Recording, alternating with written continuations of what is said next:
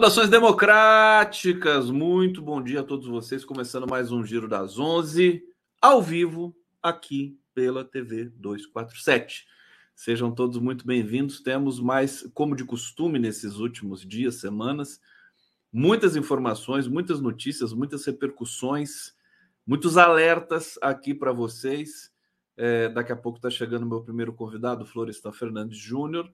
Também estamos ao vivo pela TVT TV do Trabalhador em São Paulo, na Grande São Paulo, pela Rádio Brasil Atual FM 98,9 e pela TV Quirimurê na Grande Salvador, Bahia. Sejam bem-vindos. O bate-papo está aqui à disposição de vocês para vocês abrilhantarem, participarem, trazerem sugestões, perguntas, críticas ao nosso debate permanente aqui no coletivo na TV 247. Olha, eu quero destacar uma primeira informação aqui antes da chegada do Florestan, é, que o, a Polícia Federal, possivelmente, aliás, Polícia Federal não, o Alexandre de Moraes vai bloquear os 17 milhões é, de reais que Bolsonaro alega ter recebido via Pix.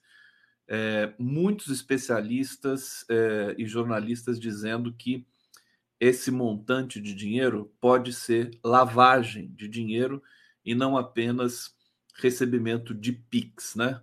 É, nos próximos dias, ele, o Alexandre de Moraes, as informações são que ele, de que ele deve mandar bloquear os 17,2 milhões recebidos por Jair Bolsonaro entre janeiro e julho deste ano. É, a Polícia Federal já teria um pedido de bloqueio dos valores pronto para ser encaminhado ao ministro que deve acatar a solicitação e congelar a quantia milionária. A suspeita dos investigadores é que Bolsonaro esteja ocultando suposta lavagem de dinheiro através dos depósitos fracionados via Pix feitos em sua conta bancária. O cerco vai se fechando. É, a gente tem também os desdobramentos e mais informações sobre a operação de busca e apreensão é, dirigida ao é, Jair Renan Bolsonaro, o filho 04 do Jair Bolsonaro. É, e as fotos, as informações que vão se acumulando são também chocantes, né? 4 milhões e meio é, que a empresa do Jair Renan faturou em apenas um ano. É, então a gente tem, é, enfim, um sem número de denúncias e vamos torcer é, nesse caso do Jair Renan, gente, para que a Polícia Civil do DF faça corretamente o seu trabalho. Existe uma uh, especulação de que essa operação, no fundo, e por incrível que pareça, possa ter servido para proteger o Jair Renan. Eu vou explicar por quê, né? Porque é, primeira evidência dessa tese é de que a família Bolsonaro e o próprio Jair Bolsonaro não reclamaram da operação da Polícia Civil. Né? Seria natural esperar uma reclamação, uma gritaria, né? declarações ríspidas e tudo mais. Bolsonaro não aconteceu nada disso. É, a segunda evidência, vamos dizer assim, indício, né, é de que a Polícia Civil do DF é fortemente ligada ao governador Ibanês Rocha, que por sua vez é fortemente ligado ao bolsonarismo. É, e a terceira evidência seria a de que é, a Polícia Federal estaria pronta para fazer uma operação é, com relação voltada para o Jair Renan e a Polícia Civil se antecipou justamente para proteger o Jair Renan. Parece que ele está sendo é, alvejado nesse momento, mas é, é uma linha de interpretação desses fatos e nós temos aqui que compartilhar com vocês. Estou estranhando aqui o, o Florestan não ter chegado ainda, Vou perguntar para ele aqui se está tudo bem. Enquanto ele não chega, a gente vai conversando aqui com vocês. Deixa eu trazer aqui o bate-papo. Vamos lá, a gente faz uma live do Conde aqui, se precisar, nesse horário das 11. 11 da. Antônia Lúcia está dizendo que reclamou sim, mas reclamou pouco, viu, Antônia Lúcia? Muito pouquinho, né? Se fosse né, uma, uma situação mais né, é, é, enquadrada na realidade, seria uma gritaria, né? José Marcontes, parabéns pelo programa, obrigado, querido. Deixa eu ver o que nós temos aqui mais. Carlos Pena está dizendo, tipo, meio que está na cara, né? 17 milhões. Já pensou? 17 milhões no Pix, assim, fácil, né? Não dá, né? O COAF é, abriu essa linha de, de, de, de interpretação, né? De entender que seria um montante muito extravagante para receber por Pix, e até porque nós vimos as doações de pessoas é, com, com muitas, muitas riquezas, vamos dizer assim, um ex-ministro do TSE, acho que é até advogado do Bolsonaro, do filho do Bolsonaro, o Admar Gonzaga. Se não me engano, ele doou 5 mil. Só 5 mil né, para o Bolsonaro? Quantas pessoas tinham que doar 5 mil para chegar a 17 milhões? E é claro que a minoria que, que, que, que deu valores mais altos assim. Então, é um volume de, de é, é, estratagemas, de é, é, fraudes, de blefes que a gente vê nessas declarações e valores que realmente a gente fica de queixo caído. Eudóxio Lopes, Zambeta está doente, Bozo vai fazer cirurgia. Será que Michele vai dar, vai ter um parto? É, obrigado aqui pela, pela conexão conosco, Eudóxia. O Carlos Alberto Mazini, um ótimo dia para vocês. Deixa eu ver aqui. O Beto Silva está elogiando minha camiseta aqui. É, bela camisa, Conde. Bela camisa, Fernandinho. Lembra daquela propaganda? É bela camisa, Fernandinho. A do senhor também é linda. Vocês lembram disso? aqui o Giro das Onze também é cultura. Aqui o Cláudio Negrão dizendo: Conde Profeta teve presságio sobre Zanin. Ah, gente, não foi presságio nada. Agora o Florestan chegou aqui. Ô, Florestan, cadê você? Tudo bom? Você sabe o que aconteceu? Eu achei que entrava às 11h30. E aí. Uh, eu fiquei que... imaginando, o Florestan deve ter se enganado ali. Pois é. Aí, desculpe, aí eu fiquei gente. mais preocupado ainda. Tudo bom? Tá bonito aí, todo elegante. Boa tarde, gente. Boa tarde, Conde. Uh, ó, Desculpa. Imagina, Florestan. Aliás, esse teu escritório é lindo, né? Eu já é, tive é, o prazer de, de te é. visitar é. aí. Estou vendo a luz entrando ali, generosa pela janela. Um grande Raduan Nassar. Grande Raduan Nassar, que, aliás, deixa eu dar notícias aqui. O Raduan teve mal esses hum. tempos atrás, foi internado, mas eu tenho notícias de que ele já está bem e já está em casa. Então, é, mais uma vez, a hora que ele tiver 90%, vou lá me encontrar, porque ele é uma figura adorável, né, Florestan? Maravilhoso, Nossa, né? Muito, muito. Uma figura doce, uh, querida, um grande escritor, um grande ser humano. Grande ser humano e que se envolveu é, muito fortemente na defesa da democracia. Sim. Né? A gente não esquece daquela cena na entrega do prêmio Camões, né? da deselegância do, da época ministro da cultura do golpista Temer. Né? Roberto Freire, né? Era o é Roberto Freire. Florestan Fernandes, você chegou justamente na hora que eu estava hum. lendo uma mensagem aqui é, sobre o, o, Cristiano Zanin, e, e, e, nós temos essa repercussão porque ele votou é, contra a descriminalização do porte de maconha, que está que tá muito encaminhada para ser é, aprovada no STF. E uhum. aí tem até uma manchete aqui na, na, Folha de São Paulo provocadora, né? Aqui eu vou trazer para você para você comentar para a gente que uhum. é o seguinte: Zanin irrita grupos de esquerda e direita vibra com grata surpresa no STF. É, era previsível que o Zanin, o Zanin tem um perfil conservador, né? É, uhum. ele tem, tem essa conexão com a esquerda e com o PT e com o Lula em função da defesa dele do presidente Lula. O que, que você pode dizer para a gente? Quer dizer, é mais um, um ministro de, de, de, perfil conservador no STF, acho que é inegável, né? Ele, olha, o Zanin é um garantista, né? E acho que ele vai surpreender de vez em quando uh, a todos, né? Que esperavam uma postura mais arrojada dele, né? Uh, eu acho que uh, a gente tem que levar em consideração uh, que ele está chegando e está dizendo a que veio, né?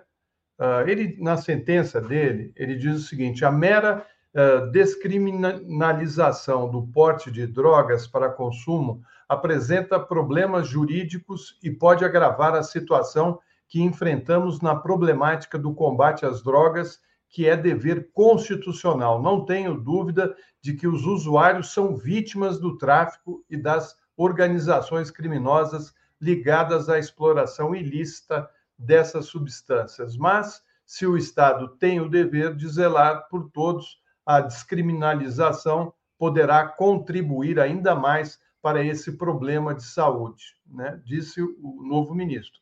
Ou seja, é um voto técnico, focado especificamente na lei. Eu respeito o Zanin, mas não concordo com o voto dele. Né? Ah, vale lembrar, uh, Conde, que a lei de introdução às normas do direito brasileiro é uma norma sobre normas. Ela tem a função essencial de tratar sobre o funcionamento das normas legais. É nela que se encontram regras para a interpretação das leis. Olha o que diz o artigo 5.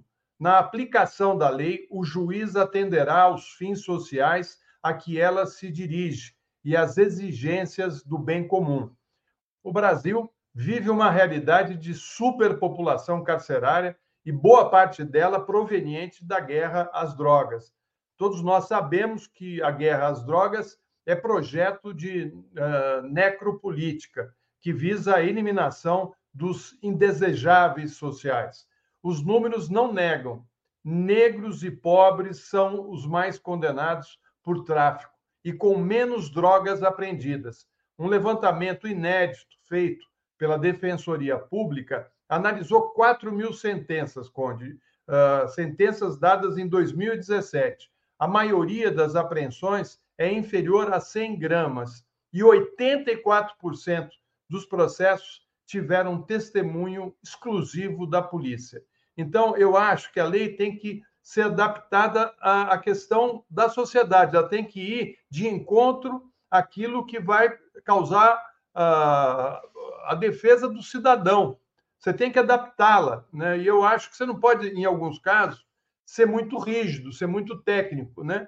Enfim, uh, mas é um, é, um, é um ponto de vista, né? Acho que o Zanin, o Sobral Pinto, por exemplo, era um baita jurista importantíssimo na defesa do Estado Democrático de Direito, mas ele era um homem conservador. Eh, eu não sei se esse é o caso do Zanin ainda, não sou íntimo dele, tenho amigos que eh, me falaram muito bem dele, inclusive que estudaram com ele, e outros que levantavam questões de que ele, ele tinha uma postura mais para conservadora. De qualquer maneira, ele ficou uh, solitário no, no, voto e a, a lei uh, acho que vai ser, uh, vai, acho não, vai ser com certeza aprovada. Eu acho que vai ser aprovado também.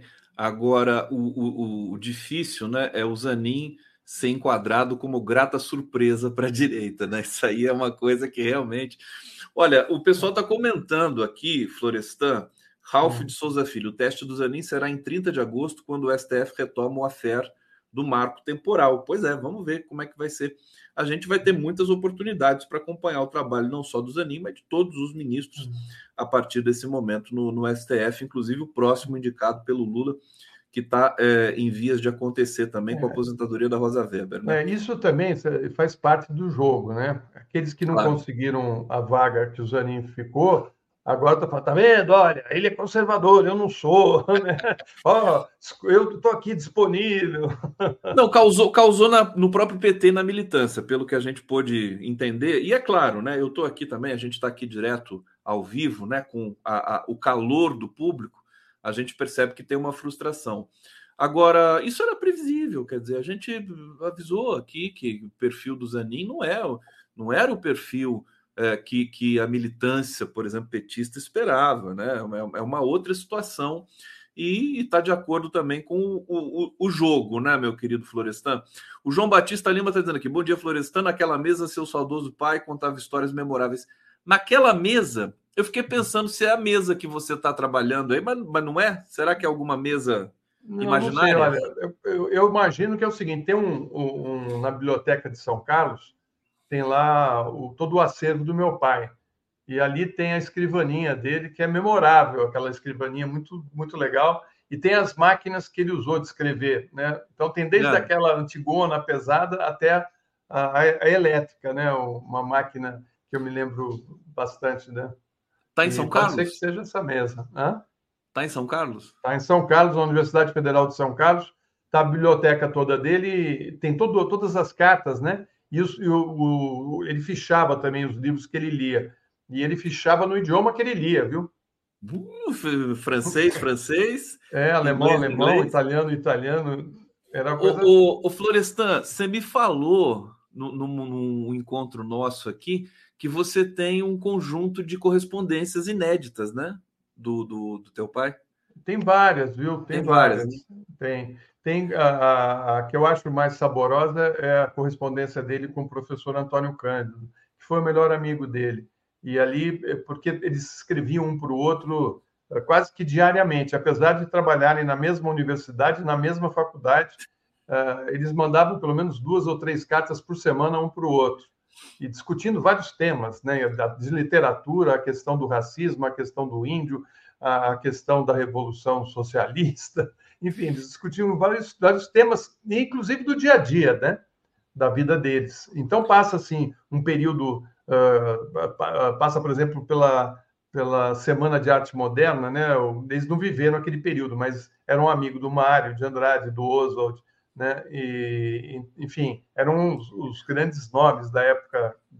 Florestan, Florestan, precisa publicar isso, Florestan. É, não, já tô, já tô providenciando, porque passa também pela ditadura do Vargas, passa pela ditadura militar e, e chega praticamente nos, nos, nos, nossos anos. Então, uh, acho que vale muito, porque é, é, muito bonita a correspondência deles. Eu até costumo dizer que tem uma cena que, para mim, é que me marcou, que me levou às lágrimas, quando meu pai estava no exílio, morrendo de vontade de voltar para o Brasil, e o Antônio Cândido falava: não, fica aí, não venha, você corre risco se vier. E então ele acabou ficando mais um tempo. Ele estava acho que estava morando no Canadá e estava indo para Nova York fazer uma palestra. E quando ele desce em Nova York, bem uh, assim deprimido, né, com, com o distanciamento da família, do país, de tudo, ele ele vê pelo vidro o Antônio Cândido, que estava embarcando para o Brasil. Ele estava ele estava chegando em Nova York, o Antônio Cândido e a Gilda, a mulher, estavam indo para o Brasil. Os dois começam a falar e o, o vidro era blindado, então eles não escutavam o que o outro estava dizendo e então eles foram se tocando com a mão, eles foram pondo a mão no vidro, e essa cena me, me impressionou muito, porque uh, eles escrevem uma carta falando o que significou para ele esse dia que ele encontra o amigo, melhor amigo dele, por acaso, num aeroporto em Nova York, e ele uh, morrendo de saudade de todos, né?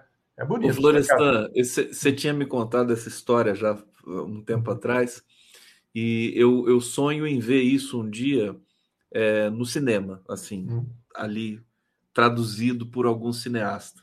Vamos, é, quem sabe, né? É. Quem sabe um dia a gente consegue. A cena, a cena, a imagem, a metáfora, tudo é muito bonito. Eurico de Arruda Neto, a defesa do Lula foi um trabalho excelente, mas técnico. Não haveria liberdade do Lula sem Delgatti, mas o voto cafona dele foi uma decepção. Florestan Fernandes Júnior, ontem nós hum. assistimos um evento que é, entra para a história assim a jato, que foi a ampliação dos BRICS. Você deve ter lido o artigo belíssimo da Carol Proner sobre é, uhum. o, o, qual que é a perspectiva a partir desse momento, o que está em jogo. Eu queria que você falasse um pouquinho, porque for, foram palavras fortes, discurso do Lula, mais uma vez, sempre destacado e forte, e um novo bloco né, geopolítico é, muito potente e que também exige muita responsabilidade e, e, e análise crítica da complexidade do, do mundo, né? Fala para a é, gente, Florestan. Eu, eu, acho que o, o, esse encontro dos BRICS uh, coloca uma nova situação para o mundo, né? Uh, os países uh, que ficaram sempre à margem da, da, da, do império norte-americano deram um, um grito de liberdade. Né? Nós queremos uma outra relação com o mundo e não a de submissão. quando você vê que os BRICS passaram de 5 para 11 e que representam hoje um, um, grupo muito forte, né? Para você ter uma ideia, os 11 dos BRICS representam ou detêm a maior reserva de petróleo e de gás do planeta, né? Ou seja, uh, olha que poder, né, que eles têm juntos e representa também uh, reservas de alimentos, é, maior reserva de alimentos também do planeta. Uh, ali você tem que ser quando quando encara a, a, a relação e, e, quando você faz a política externa, você tem que ser uh, muito concentrado no tabuleiro. O que, que o seu país ganha, o que, que você está tá querendo nos acordos. Aí eu vejo aqui a nossa, a nossa direita né, e a nossa mídia corporativa, não, porque está se aliando com ditadores, que não sei o quê, que isso não vai dar certo, que a China que está mandando.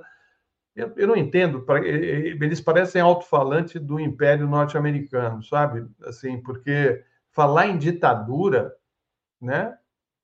Os Estados Unidos, por acaso, não patrocinou ditaduras e não continua patrocinando na América Latina? É a especialidade deles. É a especialidade. Né? Quantas ditaduras eles patrocinaram aqui na América Latina? Quantas? Né? Teve uma que durou 20 anos aqui. Foi toda planejada, organizada pelo governo norte-americano. E hoje nós temos informações precisas sobre esse envolvimento através de áudios gravados pelos presidentes nesse início dos anos 60, né, eh, que o golpe foi em 64, está tudo ali documentado. Né? E outra coisa, os norte-americanos uh, nunca foram uh, assim, respeitosos aos outros países. Né? Eles fazem intervenções e, se não conseguem que o país uh, fique do lado deles no bloco que eles querem, né, seja uh, ligados umbilicalmente a eles, eles criam bloqueios. E é isso que eles fizeram com Cuba, e é isso que eles estão fazendo com a Venezuela e com a Rússia. E, e tentam colocar essas populações numa situação uh, muito ruim, muito ruim. As pessoas chegam a passar necessidade, eles bloqueiam. Eles falam: quem vender para esse país não tem mais comércio com, com os Estados Unidos ele se impõe através de atos violentos contra as sociedades uh, que, uh, por acaso, não seguem o, o, mesmo, a mesma cartilha que a deles, que é de obediência. Né? Então, eu acho que houve uma surpresa uh, no, no, no, G7, né? porque o, o BRICS hoje é maior, é mais importante até que o G7. É lógico que ainda é um grupo, tem um projeto, mas está demonstrando um caminho uh, que, que uh, o Brasil está tá tentando trilhar junto com, com outros países emergentes. E eu acho que isso não impede que o Brasil também tenha boas relações com o governo norte-americano. Né? Agora, eu te pergunto: alguma vez os Estados Unidos veio propor um plano né, de unificação econômica das Américas, tentando uh, ajudar no desenvolvimento, né, ajudar os países a, a se desenvolverem, como os, ocorreu na Europa, né, com relação aos países mais pobres, né, o, uh, pego, pego como exemplo aqui Portugal, uh, Espanha, né, um, um aporte, né, é, houve um plano de com a América Latina, eles é, construíram até um muro. O Trump fez um muro. Né? Assim, vocês fiquem aí, vocês são o nosso quintal, mas tem um muro, porque a gente não quer contato. Né? Aí é complicado. Quando o Brasil dá o seu voo, e, e aí tem a mão, eu acho, do Celso Amorim. Acho que o Florestan deve estar recebendo uma ligação e congelou a imagem.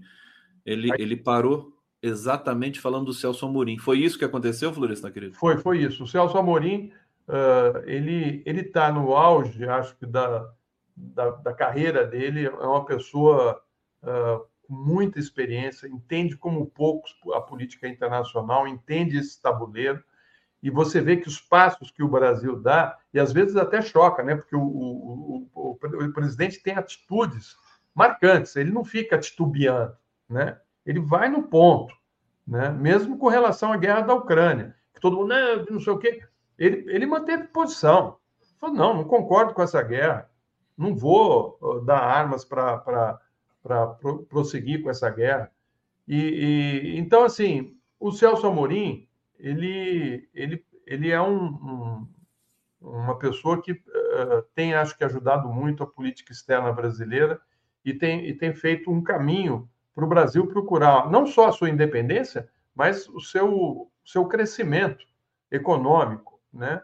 ampliando negócios. Pô, você sabe o que é negociar com o Irã? Não, tem, Irã... tem uns, alguns pontos, Florestan, desculpa te interromper, já interrompendo, mas eu quero, eu quero é, pontuar com você, aproveitar muito a sua leitura aqui, só antes trazer aqui o comentário da Ana Pimenta. Zanin é terrivelmente cristão? Ela pergunta. É, Ricardo Barros, Zanin confundiu política pública de combate às drogas com a conduta individual do usuário. Isso é comum nas várias criminais com relação a qualquer tipo de crime, não só com as drogas. Fantástico, Ricardo Barros. Eu me lembrei muito do Pedro Serrano, né? Que o Pedro Serrano tem uma tese é, voltada para essa leitura da, uhum. da, de que a criminalização ela, ela é, demoniza e prejudica a vida dos pretos das periferias brasileiras. É esse que está em jogo ali é, uhum. nessa votação do STF. Mas é, a gente está falando dos BRICS.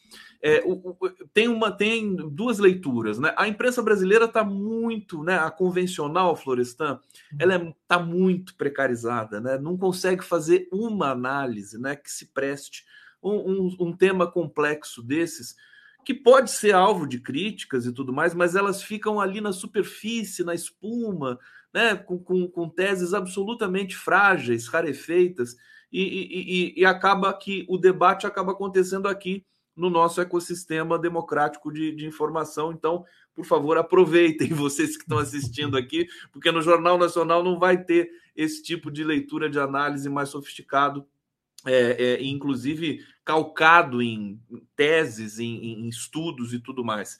Agora, Irã e Arábia Saudita juntos no mesmo bloco é algo assim absolutamente impensável. Foi, foi impensável até hoje, agora não é mais. Que são uhum. duas potências que eram inimigas, né? E, é, e, e para dizer o seguinte, quer dizer, o, os BRICS têm o produto interno, é, o PIB, maior do que o G7 nesse momento. É, uhum. Alguns dizendo que isso seria provocar os Estados Unidos, mas a gente vai ficar sem provocar os Estados Unidos até quando? Eu queria que você falasse um pouco sobre isso. Pois é, e, e é num momento, né, veja bem, que o, o Império Norte-Americano eh, caminha a passos largos para o seu fim, né? Eh, isso aí está muito claro para todos. Uh, quando você vê um, um país uh, onde a sua democracia virou um, um, um circo, né? Quando você vê as barbaridades que estão ocorrendo dentro dos Estados Unidos, como a invasão da, da, do Capitólio, a possibilidade do Trump, possibilidade concreta de voltar ao poder, né, e jogando o país, jogando o país e o planeta, né, ah, numa situação de muita insegurança. E então assim, você vê que eles, eles hoje estão muito preocupados porque o BRICS uh, levanta a, a questão do, do, da moeda uh, como a, âncora dos negócios no país. Quer dizer, a moeda norte-americana é a âncora uh, utilizada, e é uma âncora norte-americana, né, utilizada nos negócios. E agora estão falando, não, chega, nós não queremos mais o dólar como a moeda referência na, nos negócios. E eu, eu, vou além, eu digo o seguinte: o dólar ele não tem um, um, uma condição de uh, garantir o seu valor. Ele é um papel, simplesmente um papel que é impresso nos Estados Unidos. Ele não tem um, uma maneira de garantir o seu valor. Não tem, não, não tem reservas em ouro, por exemplo. Né? Qual, qual é a, a, a segurança que o dólar te dá, inclusive num país onde eles vão imprimindo à vontade dólares, né? Ah, a economia deles começa a ratear. É uma sociedade em crise, o capitalismo está numa crise, eu não sei onde vai terminar isso, mas meu pai já dizia lá atrás, num, num, num livro Poder e Contrapoder na América Latina, que ele falava que o fascismo é o braço armado do capitalismo. Sempre que o capitalismo se sente ameaçado, esse braço aparece. E é isso que eu estou vendo agora no Brasil, na Argentina, na Europa, nos Estados Unidos. Isso é sinal de que uh, as coisas não vão bem para o capitalismo. Florestan Fernando, olha, temos muita co muitas coisas para falar sobre os BRICS, mas acaba de chegar uma informação aqui, que inclusive está na manchete do 247 nesse momento. Eu acho que é absolutamente bombástica, né? É. É, aqui vou ler para vocês. É, militar da segurança de Lula fazia parte de grupo golpista no WhatsApp. Isso acaba de ser revelado pela Polícia Federal. Tenente Coronel André Luiz Correia foi exonerado do GSI. Também fazia parte do mesmo grupo Mauro Cid, é, o tal do ajudante de ordens de Bolsonaro. Eu estou recebendo aqui uma chuva de zaps é, dizendo: olha só isso, Conde, né? Quer dizer, é, Polícia Federal descobre que segurança de Lula estava em grupo de zap golpista e o GSI exonera. Perigo terrível para a segurança do presidente e do governo, Florestan. Como é que você reage a essa notícia? Não, é, é, é, é complicado, porque nós estamos falando das Forças Armadas. Né? Eles são, uh, são oficiais da, da, do Exército da ativa, não é nem da reserva, é da ativa. Ou seja, quando você imagina as Forças Armadas ter elementos como esse uh, dentro do, do, do gabinete uh, de segurança institucional da presidência, você fala, bom, então para que, que eu tenho o GSI? Né? O que a Polícia Federal, inclusive, está falando, que o GSI devia ser uh, passar, passar por uma transformação e ser controlado pela própria Polícia Federal. Mas se o Lula fizer isso, aí os generais vão ficar ainda mais uh, assim, reativos, assim, ia ficar mais. Uh, ia criar um problema. Então o Lula quer fazer uma coisa meio híbrida, misturar não sei se é uma boa ideia, mas ele quer misturar militares com uh, agentes da Polícia Federal. Mas o, a, o presidente tem que ter segurança, ele foi eleito, ele é um representante do povo. É uma brincadeira isso aí, isso é coisa séria, sabe? Acho que esse Mauro Cid está em maus lençóis, ele certamente vai perder a patente, vai ser expulso do, mas, como ele, quantos estão ainda na ativa, uh, trabalhando nesses grupos de WhatsApp, grupos golpistas? Esse, esse André, né, esse coronel André Luiz, ele chegou a viajar com o presidente Lula para a Bélgica. Foi junto com o presidente. E você imagina ele dentro de um grupo de WhatsApp golpista, do lado do presidente, gente. É, olha, é inimaginável uma coisa dessa. E aí eu pergunto para você, e o Zé Múcio, onde que está? Como é que, como é que isso chegou a esse ponto? Né? Como é que o, o presidente sobe a rampa e não se cuida, não cuidam da segurança pessoal dele? Né? Agora está vindo tudo a, a, Eles são trapalhões, né? Porque participo desses grupos, Polícia Federal investigando, vai descobrindo uh, mensagens e isso tudo vai sendo esclarecido. E, e, aí você vê que eles, eles. Acho que eles acham que eles eram impunes, sabe? Porque o sujeito que, que faz uma coisa dessa, o cara é militar, da, chefe do, do, de, de, de, um, de um órgão que é de segurança, né? Quer dizer, ele se expõe dessa maneira.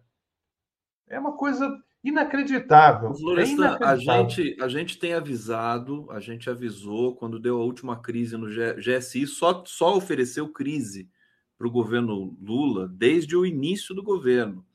Já trocou de, de, de ministro ali do GSI, né?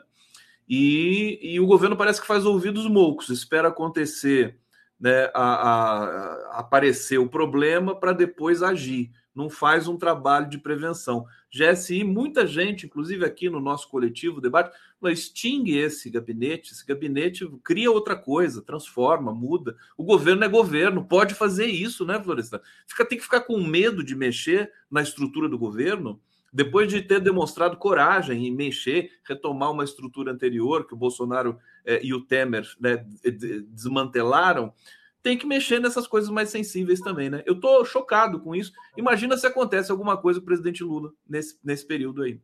Então, e, e é uma coisa assim, é uma rede, né? Porque o, o Bolsonaro levou uh, milhares de militares para o poder, para o governo. Falavam em, acho que entre 7 e 10 mil militares na, na esplanada dos ministérios.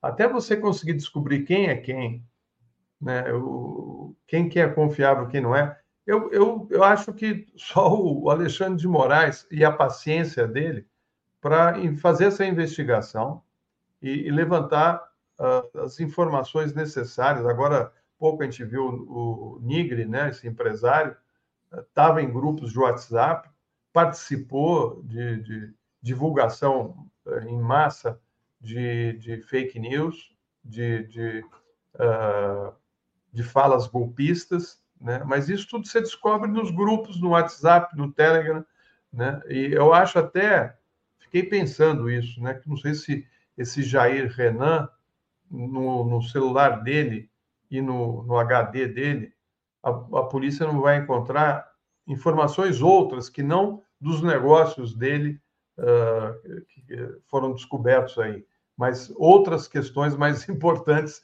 ligadas ao pai e aos irmãos não vamos esquecer que a, a polícia que fez busca e apreensão com o Jair Renan é a civil Sim. do DF, que é ligada ao Ibanês. Eu, inclusive, já disse aqui uma prévia é, de uma suspeita de que essa operação, meu querido Florestan, pode ter sido uma, uma na verdade, uma proteção ao Jair Renan, pra, porque a Polícia Federal é, é, estaria pronta para fazer esse tipo de operação. A Polícia Civil se antecipou, pegou os HDs e os celulares e pode destruir provas agora. Vamos confiar na Polícia Civil, mas enfim, é muito suspeito essa história. É, é, é, muitos jornalistas estão investigando isso. O que, que, que, você quer falar?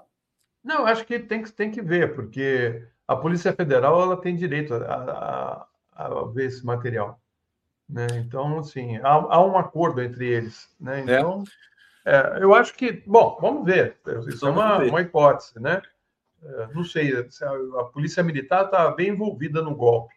Não sei Sim. se a polícia civil de Brasília também estaria, mas de qualquer maneira, uh, o quadro está muito claro e o Alexandre de Moraes está uh, fazendo a investigação de maneira, como diria o ditador Ernesto Geisel, lenta, gradual e segura. Não tem pressa. Não tem pressa. Só o Florestan para evocar. Agora, Florestan, é, é, a gente. Essa questão do, do Jair Renan, hoje foi divulgado que ele faturou 4 milhões e meio em contratos, acho que publicitários, é, em um ano de uma atividade obscura que ninguém sabe muito bem o que, que é. A Polícia Civil evocou ali os, os, as modalidades, né? Estelionato, falsificação de documentos, tudo, tudo de ruim que a família Bolsonaro, a quadrilha, costuma fazer. É, esse, esse episódio com o Jair Renan, é, como é que você vê no, no, no, no plano geral é, do trabalho da Polícia Federal com o Bolsonaro? Eu estou dizendo o seguinte: do jeito que a Polícia Federal, Florestan, está avançando, né, é, lenta, acho que não tão lenta assim, né? Mas assim, de maneira consistente sobre os malfeitos do Bolsonaro, daqui a pouco vai chegar no episódio de Juiz de Fora, viu? Pelo, é, pelo eu, que eu tô vendo.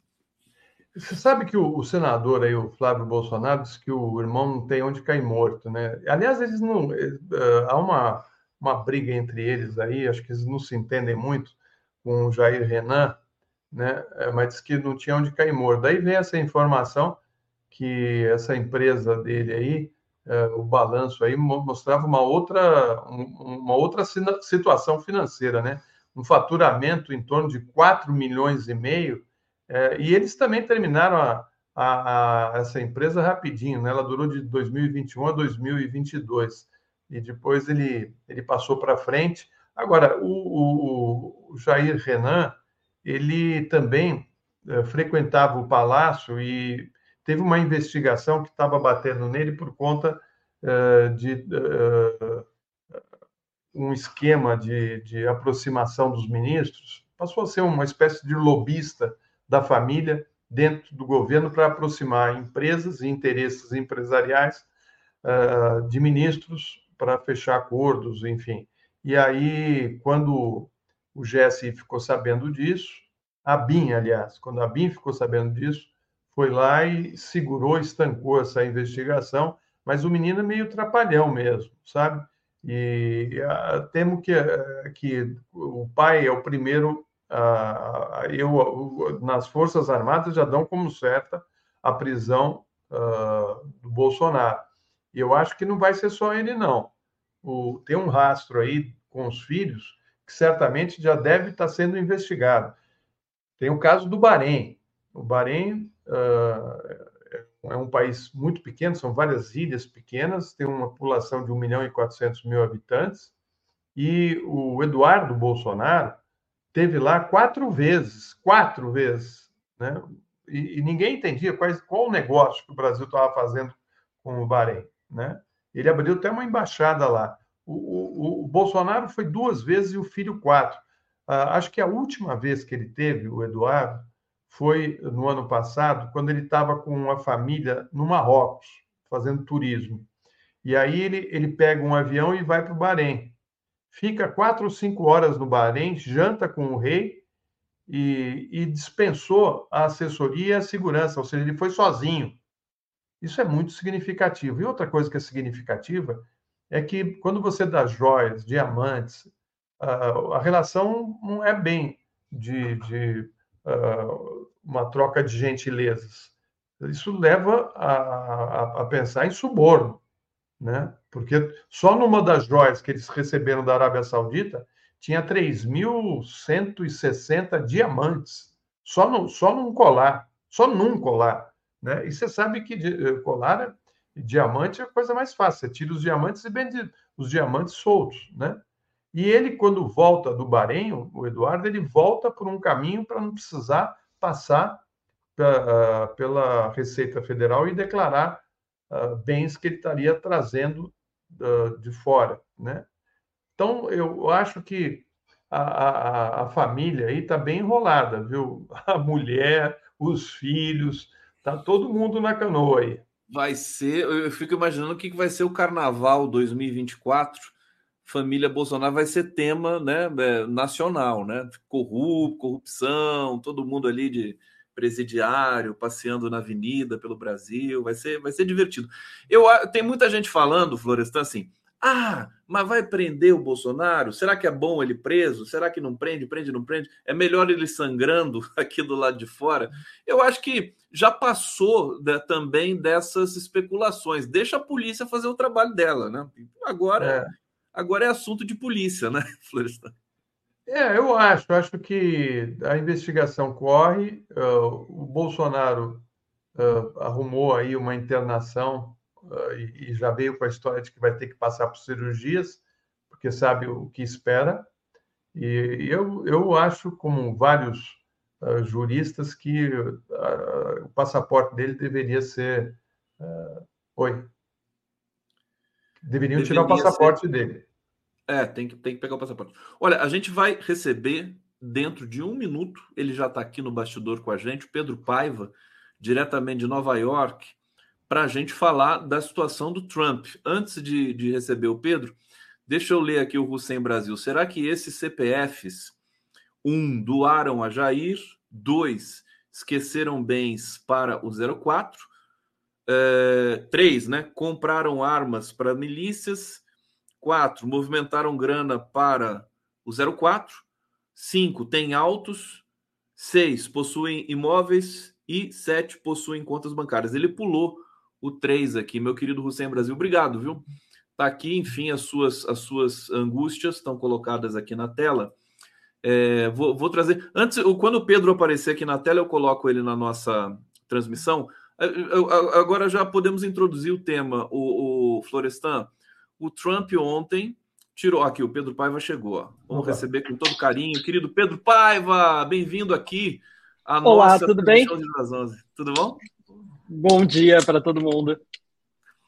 Bom dia, Pedro. Aqui. Ô, Floresta, passo para você, até para fazer as, as honras aí com o Pedro Paiva e falar dessa situação dos Estados Unidos. Vamos lá, Floresta. Bom, o, Pe o Pedro acompanhou aí essa prisão do, do, do Trump, né? Que foi só por alguns minutos, porque ele pagou a fiança, né? E foi liberado, mas teve que tirar a fotozinha e a foto foi, foi publicada aí, mas eles retiraram, né, Pedro? Aí tá aí a cara dele de lobo mal. Eu sou, vou voltar. Eu sou muito, sou muito forte. Eu aguento tudo. Estou revoltado e eu vou voltar ainda mais maligno. É, é, essa imagem aí, Pedro, me, me parece que foi uma coisa assim. Diga se eu estou errado. Que ele chamou o pessoal da comunicação dele e falou: como é que eu tiro essa foto? Não, presidente, você tem que fazer. Daí deve ter feito um ensaio antes, penteado, o olhar. É, ficou esse olhar uma é foto de polícia, né? é, né? Ficou uma foto de é revista, foto, né? Mas, pô, e tiraram só a legenda, né, Pedro? Como é que é isso aí? Conta pra gente. Olha, gente, essa questão da mugshot, né, que é essa foto que você tira quando você é fechado, é, todo mundo estava especulando sobre como que ia acontecer. Não é só o Trump, tá, que está sendo indiciado nesse caso da Georgia, é o Trump mais 18 co-conspiradores, é um grupo bem grande. É, uma da, das indiciadas, por exemplo, tirou a foto sorrindo, parece um post do Instagram. Ela postou assim.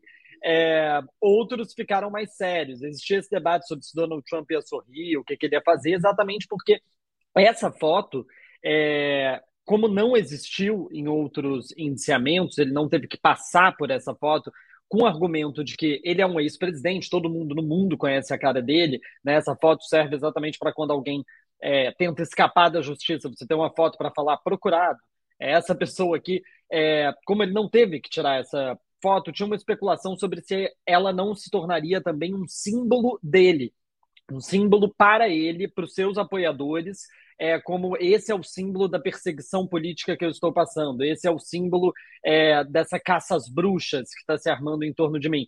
E de fato foi o que aconteceu, né? Ele postou, ele quer fazer com que essa foto seja um símbolo para isso. Então, claro que ele se preparou, fez essa cara aí de bravo, é, olha isso, né? Uma cara de é, vou voltar, é, indignado, para inclusive postar na sua conta do Twitter, né? Que ele não usava já há anos e ele postou exatamente essa foto, mugshot, de certa forma, para tentar ganhar essa narrativa, essa narrativa toda. Agora, se ele fez um, uma preparação como equipe de comunicação, eu não sei, porque eu acho que o Donald Trump é tão é, autocentrado, exatamente. É tão, e ele é tão marqueteiro por si próprio que eu acho que talvez tenha sido tudo decisão dele mesmo. Não duvidaria. Agora, Florestan, se você me permite, só, só uma, um comentário rápido aqui. Ele está sendo profundamente beneficiado com essas ações aí de, de, de, de processo de polícia, né, o, o Pedro? Tá, tá franco favorito, cada vez que aparece, fica mais favorito ainda, né? Pelo menos para a base dele. Eu acho que tem duas. É, dá para a gente olhar isso por dois lados diferentes. Para a base do Partido Republicano, é inegável de que todos esses indiciamentos favoreceram ele. Isso tem alguns motivos. Né? O primeiro deles é que, desde o momento que Donald Trump foi indiciado pela primeira vez, foi quando ele falou: Estou passando por uma caça às bruxas, e todos os adversários deles internos, os adversários internos dentro do partido, eles querem ser candidatos à presidência. E para serem candidatos à presidência, eles precisam da base do Donald Trump. Né? Então, todos os adversários fizeram o quê? Concordaram com Donald Trump, falaram é verdade. Donald Trump está passando por uma caça às bruxas. O sistema de justiça, liderado por Biden, quer prender Trump para que ele não volte à Casa Branca. Então, quando todo mundo começou a concordar né, com, essa, com esse mesmo argumento do Donald Trump, ele acabou crescendo nas pesquisas mas nas pesquisas internas do Partido Republicano. Porque uma coisa é a base dele, que acredita em tudo que ele fala, ele próprio já disse que se ele desse um tiro em alguém na Quinta Avenida, os apoiadores dele seguiriam apoiando ele. É, essas pessoas podem sim é, ficar ainda ter ainda mais vontade de votar em Trump. Mas quando vai para uma eleição geral, quando pega aquele eleitor indeciso, que não é nem democrata, nem republicano, o fato de Donald Trump estar respondendo a quatro processos diferentes na justiça, ele poder ser, inclusive, condenado em algum desses quatro processos antes da eleição, isso certamente não beneficia ele. É, pode ajudar ele garantir a sua vaga como candidato republicano a presidente, mas se eleger presidente tendo sido condenado por algum desses crimes, aí a situação fica muito mais complicada. Ele pode ser eleito mesmo estando condenado aí nos Estados Unidos? Explica para a gente como é que isso funciona. Pois é, não existe nada na Constituição americana que fale que alguém que está sofrendo um processo, ou mesmo que foi condenado, ou que está preso, não pode ser candidato a presidente. Não tem nada, inclusive, que diga que ele não possa tomar posse.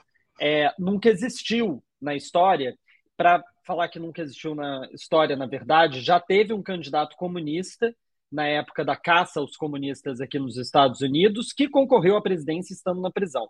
É, mas nunca existiu nenhum dos dois grandes partidos, republicano e democrata, alguém que tenha concorrido à, à prisão, nessa, à, à, eleição nessa situação.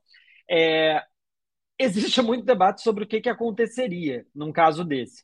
Né? Em quatro do, dos, dos quatro casos, três deles, o de Nova York, o de Miami e esse da Geórgia, o Donald Trump, em princípio, poderia concorrer, ser eleito, tomar posse, e aí dizem que poderia ter prisão domiciliar na Casa Branca, por exemplo. Ou que a, poderiam, nesse caso, colocar o, ele para cumprir a pena depois. É, enfim, Claro que teriam brigas na justiça, porque essa é a primeira vez, seria a primeira vez que algo do tipo aconteceria.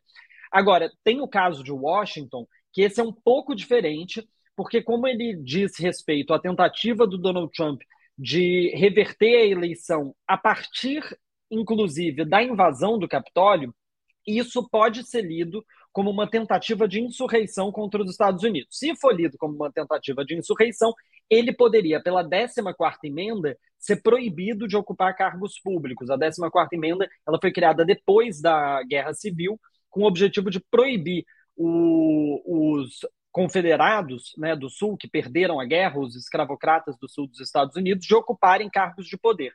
Mas a 14ª emenda fala claramente sobre é, tentativa de insurreição, crime de insurreição. E ele não está sendo acusado de insurreição. Então, dependeria de uma visão legal de que o que ele está sendo condenado seria um tipo de insurreição, e aí talvez valesse a 14 emenda, mas no geral é, não tem muito que impeça o Donald Trump de voltar à Casa Branca, talvez com uma torno, tornozeleira eletrônica e proibido de sair ali dos, é, das grades da Casa Branca. Seria uma cena bem esdrúxula. Sair do poder, né, Conde? Imagina, o cara condenado vai vira presidente, usa a tornozeleira e só pode fazer uh, reunião virtual e não pode viajar, não pode se ausentar do país, né? Tá aí essas imagens aí, é a saída dele, né, Pedro? Exatamente, isso foi a saída dele na Geórgia. Ele, o Donald Trump, ele passa todos os verões dele aqui em New Jersey, perto de Nova York, onde ele tem uma das mansões dele, barra campo de golfe, barra várias coisas, todas as casas dele, na verdade, parecem resorts. É, ele aqui é uma é onde ele passa o verão, geralmente, fugindo do calorão excessivo lá da Flórida. Então ele pegou um avião particular, o avião particular do Donald Trump, ele não parece um avião particular normal, é um Boeing, parece um avião de passageiro, escrito Trump gigante, pousou lá em Atlanta e imediatamente foi de carreata até um presídio essa é uma diferença lá de Fulton County, né, o condado de Atlanta, que essa é a forma com que as pessoas são iniciadas, elas têm que se apresentar num presídio. Pegou essa carreata do serviço secreto, que é obrigatório pelo fato de ele ser um ex-presidente, foi até esse presídio. Os advogados dele reclamaram muito, Florestan Conde, de que ele teria que passar por essa situação. Porque esse presídio onde ele se apresentou em Fulton County é um presídio nojento é um em péssimas condições. Barra pesada, né? Exatamente, superlotado. E aí os advogados falaram que era um absurdo Donald Trump ter que passar por isso.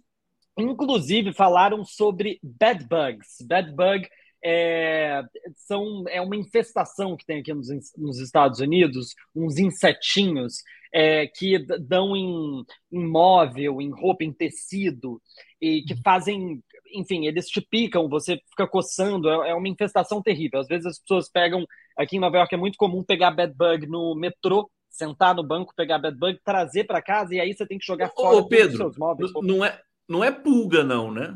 É tipo uma pulga, é, só que não é pulga. É bed bugs. Deixa eu é uma, pegar é uma aqui. É percevejo. Gringa, é um percevejo. É um percevejo. E aí é um falaram que era um absurdo, porque a prisão podia ter infestação de percevejo. E aí ele usaram esse argumento. A justiça na Geórgia, que é a que parece que até agora está tendo pulso mais firme, Donald Trump criticou muito a procuradora da Geórgia por conta dessa investigação, falou que não, que o Donald Trump seria tratado como um criminoso comum, teria que sim que passar pelo presídio. A passagem foi muito rápida, foi extremamente rápida. Ele entrou, ele foi medido, é, se divulgou a altura, o peso. Aqui na mídia americana, na parte da fofoca política, ficaram questionando se ele de fato disse o peso dele ou se ele foi pesado. Teve uma questão sobre isso. E descreveram ele, colocaram a cor do cabelo, que foi muito engraçado, colocaram que ele é louro, é, loiro ou morango. Essa é a descrição da cor do cabelo dele na ficha dele. É, eu, eu acho que é uma forma muito educada de querer dizer laranja, né? A famosa mistura do amarelo é. com vermelho. O, o Pedro, que fant... Essa história está começando a ficar saborosa demais, o Florestan. É muito boa.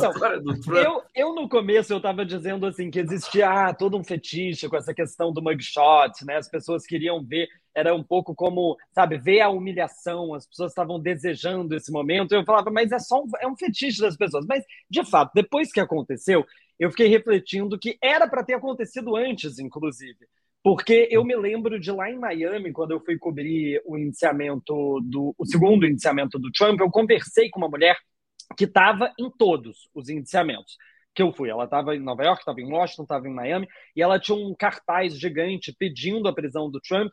E eu lembro que ela falou comigo que, ah, se fosse um criminoso comum, é, várias coisas teriam acontecido. Donald Trump tem um tratamento privilegiado só porque ele é ex-presidente, sendo que ele cometeu um dos crimes mais graves da história do país contra os Estados Unidos. E aí, de fato, tinha uma certa indignação de por que, que ele não tinha que passar por todas essas etapas. Então, eu acho que essa, essa humilhação toda do cabelo louro morango fez com que muita gente nos Estados Unidos ficasse feliz fazer um comentário aqui. A gente está chegando no final da participação maravilhosa, sempre maravilhosa do Pedro Paiva. O público aqui adora o Pedro, né, Florestan? Você, é. sabe, né? Ai, o Pedro é um fofo. Aliás, ele é fofo. Foto boa mesmo é essa aqui, gente. Ó, é o Pedro Paiva com o seu bebê. Eu fiquei, eu olhei essa foto dele no, no WhatsApp, eu falei, meu Deus, deixa eu mostrar isso porque esse cachorro parece um cachorro de pelúcia que meu filho teve. Olha que bonitinho. Ele gosta, ele gosta muito de participar, só que aí recentemente eu falei com ele que ele não pode. Toda hora que eu começo a falar, ele tenta subir para dar um oi. Dá Como um é que cara. é o nome dele mesmo, Pedro? O nome dele é Buddy. Ele. Buddy! Tudo Olha, bem? Cara, estão falando Oi? com você, cara. Oi! o Buddy é, é meu. Demais. O Buddy é meu americano favorito. o Florestan, Ele... para é. gente, a gente encerrar aqui, eu vou fazer um comentário. Eu queria que você falasse na sequência, passasse para o Pedro, que é o seguinte: eu queria saber como é que está a imprensa americana, está lidando com esse, com, com, essa, com esse script, né? Absolutamente extravagante. O que, que você acha, Floresta? Que está acontecendo lá? É, não, não você não fica curioso, quer dizer, a, a imprensa, a Fox, a CNN, ah. quer dizer, como é que deve estar tá essa. É, ali a imprensa é dividida entre democratas e republicanos, né? Então, uma defende, a outra bate. Né? É uma falta de criatividade, uh, mas acho que o, o, Pedro pode falar melhor, porque eu acho que eu tenho curiosidade, minha curiosidade maior é sobre os BRICS. Mas aí o Pedro falou assim: como eles pois estão é. aqui envolvidos com a campanha, eles não estão dando muita bola para pro, os BRICS. É isso mesmo, Pedro? Não falaram nada dos BRICS ontem? Ou... Então, primeiro comentado sobre como a mídia se comporta nessa história toda, né? É curioso porque, de fato, a Fox News é uma televisão muito ligada é, ao Partido Republicano, né? E outras emissoras como NBC, ABC, CNN são muito mais ligadas ao Partido Democrata.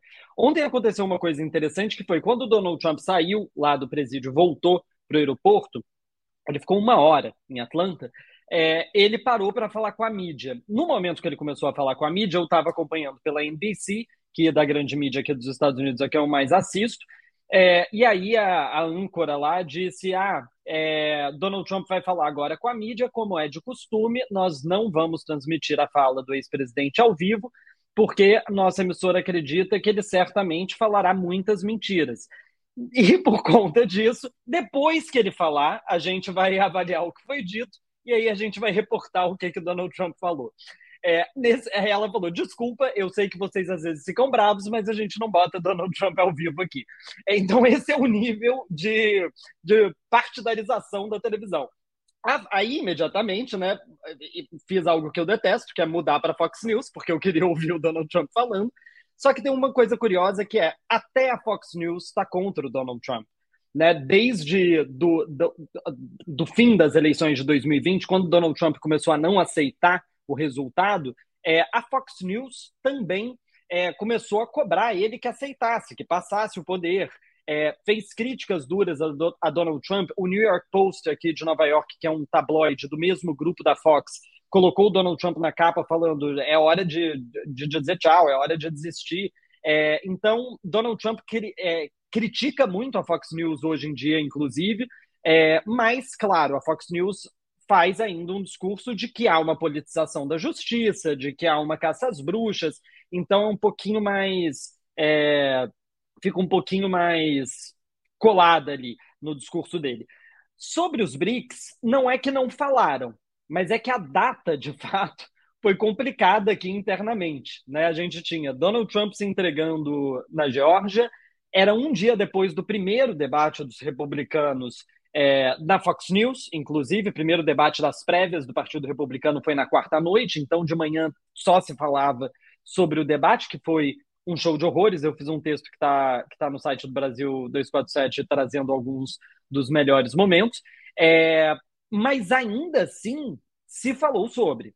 Os BRICS foram comentados em todos os veículos de mídia dos Estados Unidos, estava em todos os grandes sites, grandes jornais, é, e o, o, o discurso era um pouco mesmo. Né? Falavam sobre a importância do tamanho do BRICS, principalmente como que esse, essa expansão do BRICS pode prejudicar os Estados Unidos no quesito dólar americano ser usado no resto do mundo como moeda de troca, e criticaram muito, especialmente, a adesão do Irã ao grupo, falando que a adesão do Irã colocava os BRICS ainda mais distantes do Ocidente e que isso seria uma vitória para a China, que queria deslocar países como Índia e Brasil de longe da esfera de influência dos Estados Unidos. Paiva, se eu perguntar para você, você vai estar no Boa Noite hoje, por acaso? Acho que sim, né? Você sempre dá um não. pulo lá, né? Não, hoje não, hoje não. não hoje é porque uh, precisamos, precisamos ter um programa especial com o Pedro Paiva para ele, ele, trazer todos esses detalhes aqui para a gente. É, depois vamos, vamos providenciar isso aqui. O público está pedindo aqui. Olha, deixa eu fazer os últimos comentários. A Luna Zaratini está chegando aqui já para a gente fazer a transição. Hussein Brasil, mídia burra dos Estados Unidos segue dando destaque ao face, ao Trump, né? New York, 90 graus, Pedro vai de frappuccino, né? frappuccino aí que você tá tomando. Hussein Brasil, escandaloso. Só um café gelado. Oi? Só um cafezinho gelado. Só um cafezinho leite. gelado. Escandalosas condições de prisão do Mauro Cid. E é, o Luiz Edgar de Souza está falando: esse Pedro Paiva é Trump? Claro que não. Pedro Paiva não é Trump, não. Agora, também não é Biden, né, Pedro? Porque a coisa está difícil aí nos Estados Unidos, né?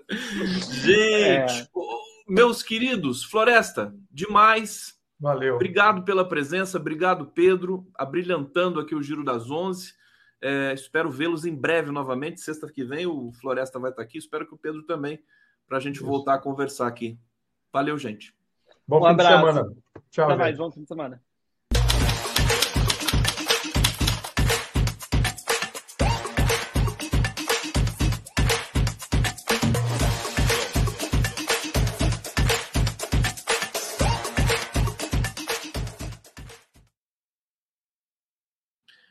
Luna Zaratinha, quanto tempo, que saudade você tá aí na vereança de São Paulo e a gente até, né, você fica com a agenda lotada e a gente não consegue mais se encontrar, mas ainda bem que você voltou aqui um pouquinho para a gente conversar e vai voltar mais que eu sei. Luna querida, pode acionar seu microfone? Primeiro te saudar e te dar os parabéns, enfim, por tudo que você tem feito. É, e já pode dizer para a gente também, inclusive, o que, que você, quais são os, os, as perspectivas aí na sua vereança, na sua, na sua condução aí desse papel tão importante que você está exercendo é, para a democracia brasileira e para a política é, do, da cidade de São Paulo. Luna Zaratini. Oi, Conde. É, bom, bom dia, né? Porque eu ainda não almocei. Bom dia a todos e todas estão assistindo a gente aqui no 247. É sempre um prazer estar aqui. É ótimo estar aqui no Giro das 11. Eu estava morrendo de saudade também, Conde, é, dessa nossa conversa, desse nosso diálogo.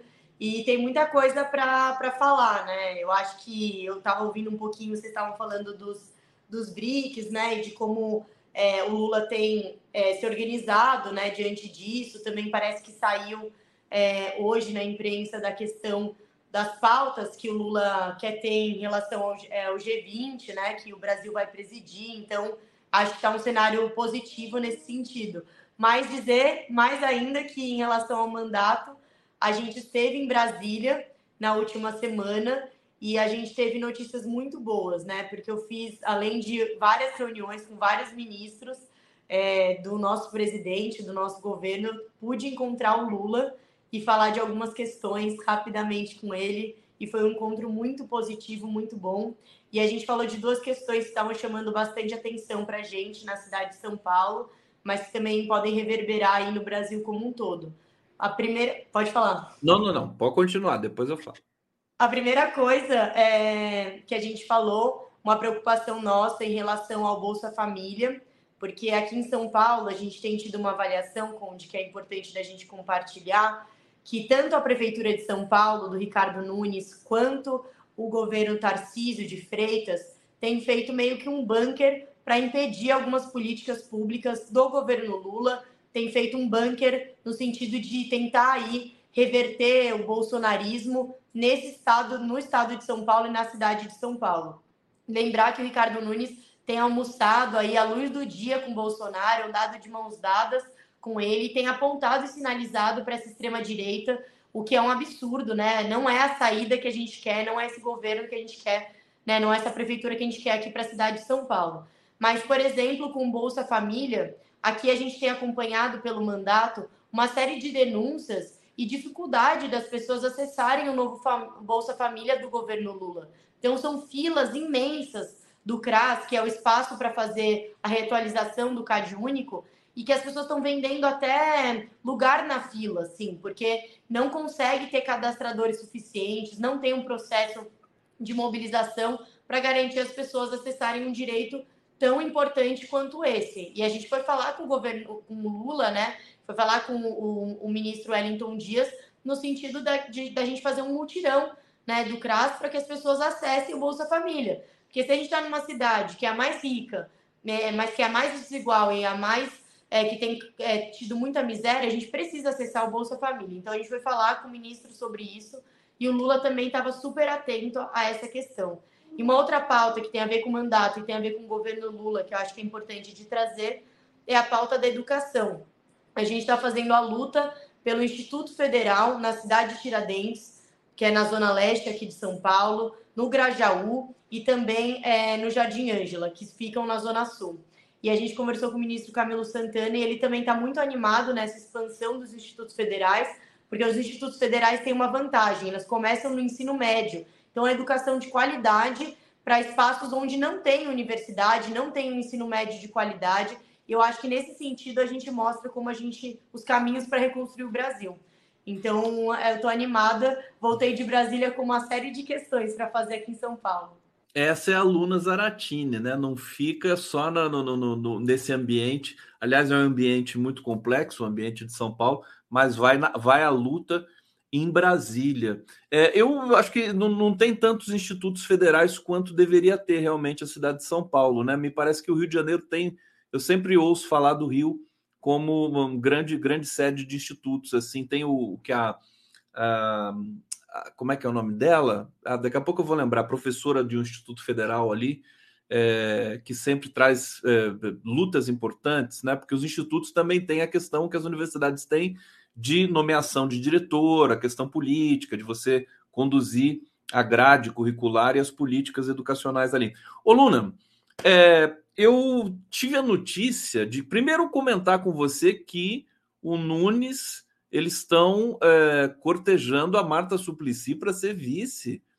Queria saber dessa, desse rumor e parece que ele está asfaltando a São Paulo inteira. Enfim, tá, tá e, e, que esse, asfaltamento, é, enquanto ele faz, as faixas ficam é, fica sem faixa, fica invisível e causa um certo caos aí com pedestres e tudo mais e ciclistas. Você tem acompanhado isso aí, só para a gente trazer uma, uma realidade local aqui para o nosso público?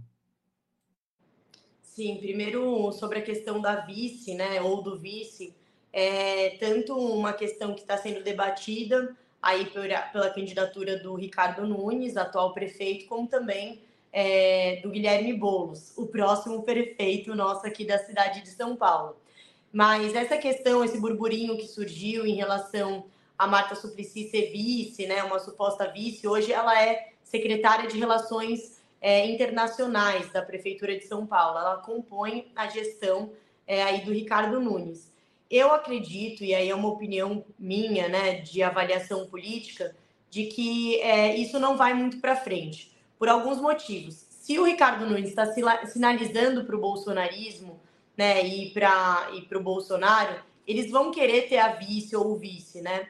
Então eles não vão abrir mão desse espaço de prestígio. Eu duvido que a Marta se, se filie, né, ao, ao PL, por exemplo, né? Eu acho que tem uma dificuldade aí nesse caminho. E aí tem sido dialogado, claro que isso está sendo aventado é, na imprensa e tem sido debatido. E a gente sabe que a Marta tem um grande prestígio, sim, nas periferias de São Paulo, porque ela fez parte de governos do PT, né? E fez é, programas muito importantes das gestões petistas mesmo. Então, os céus, né? O bilhete único, são programas que marcaram a vida das pessoas. Mas entender que toda essa concepção política ela vem de um grupo, né? De um partido e de uma concepção que essa prefeitura hoje não defende. Eu acredito que é difícil isso ir para frente, que é, foi uma sinalização, né? Que o Valdemar Costa Neto falou, né, do, do presidente do PL, mas que eu acho que não vai para frente, né? Mas é algo que a gente precisa estar atento. Sobre asfaltamento, tem até um depoimento aqui da Suzana Schneider. Meu genro de 32 anos morreu em uma estrada recém-asfaltada, né, sem qualquer sinalização.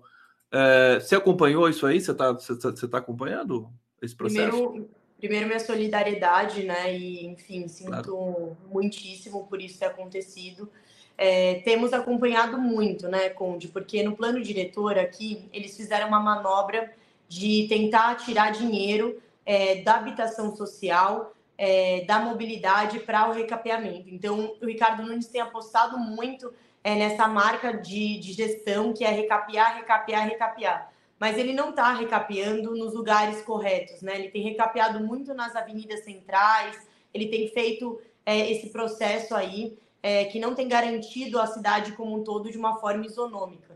E aí a questão das ciclovias também é algo que a gente tem acompanhado, que elas estão sendo apagadas, né? Nesse recapeamento não se pinta mais as ciclovias, então há um apagamento das ciclovias e muitas das ciclovias também com uma série de problemas, também causando muitos acidentes.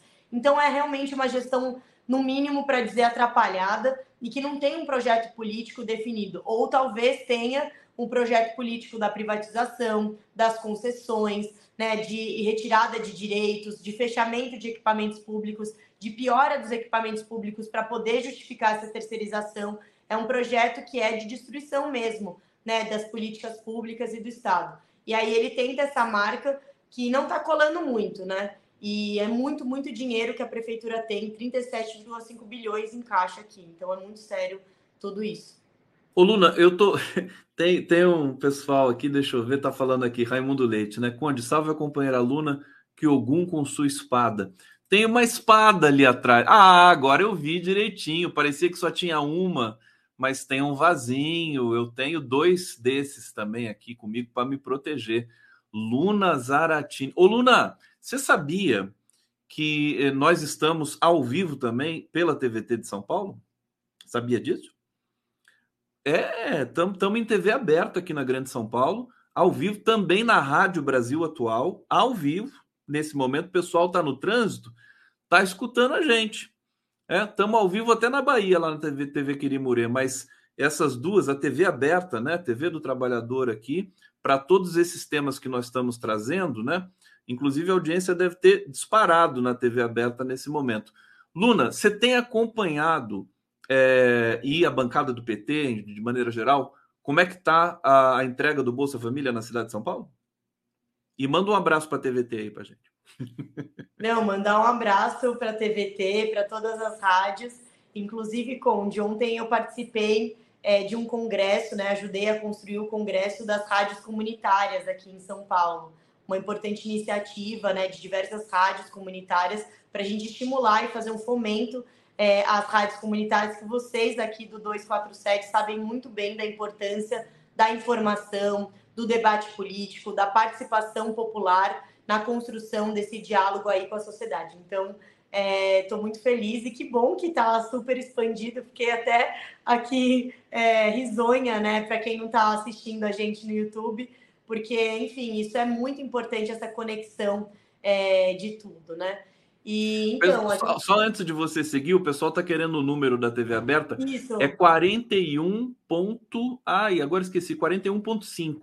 É, na, na, você pega ali no dial na TV, das TVs abertas em São Paulo. Desculpa, Luna, te interrompi. Voltando Não, maravilha. O pessoal quer ver na TV Zona, né? Não quer ver no celular e nem no computador.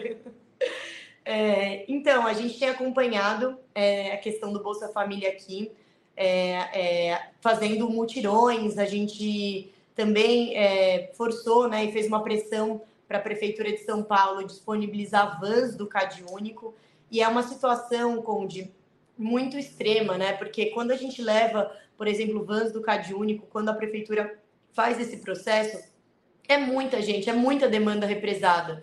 E quando a gente está dizendo que as pessoas não acessam o Bolsa Família, a gente está aí é, falando que as pessoas que a gente não vai conseguir sair dessa situação de vulnerabilidade social, porque a, o Bolsa Família ele garante esse passo né, é, de garantia, né, de ter um acesso a um dinheiro e poder né, fazer outras coisas. Então, é, o Bolsa Família, como também a renda básica de cidadania, são importantes programas né, que a gente precisa adotar nas nossas cidades, garantir e ter muito cuidado, porque é a partir disso que a gente faz aí o combate real à miséria, à pobreza, à fome.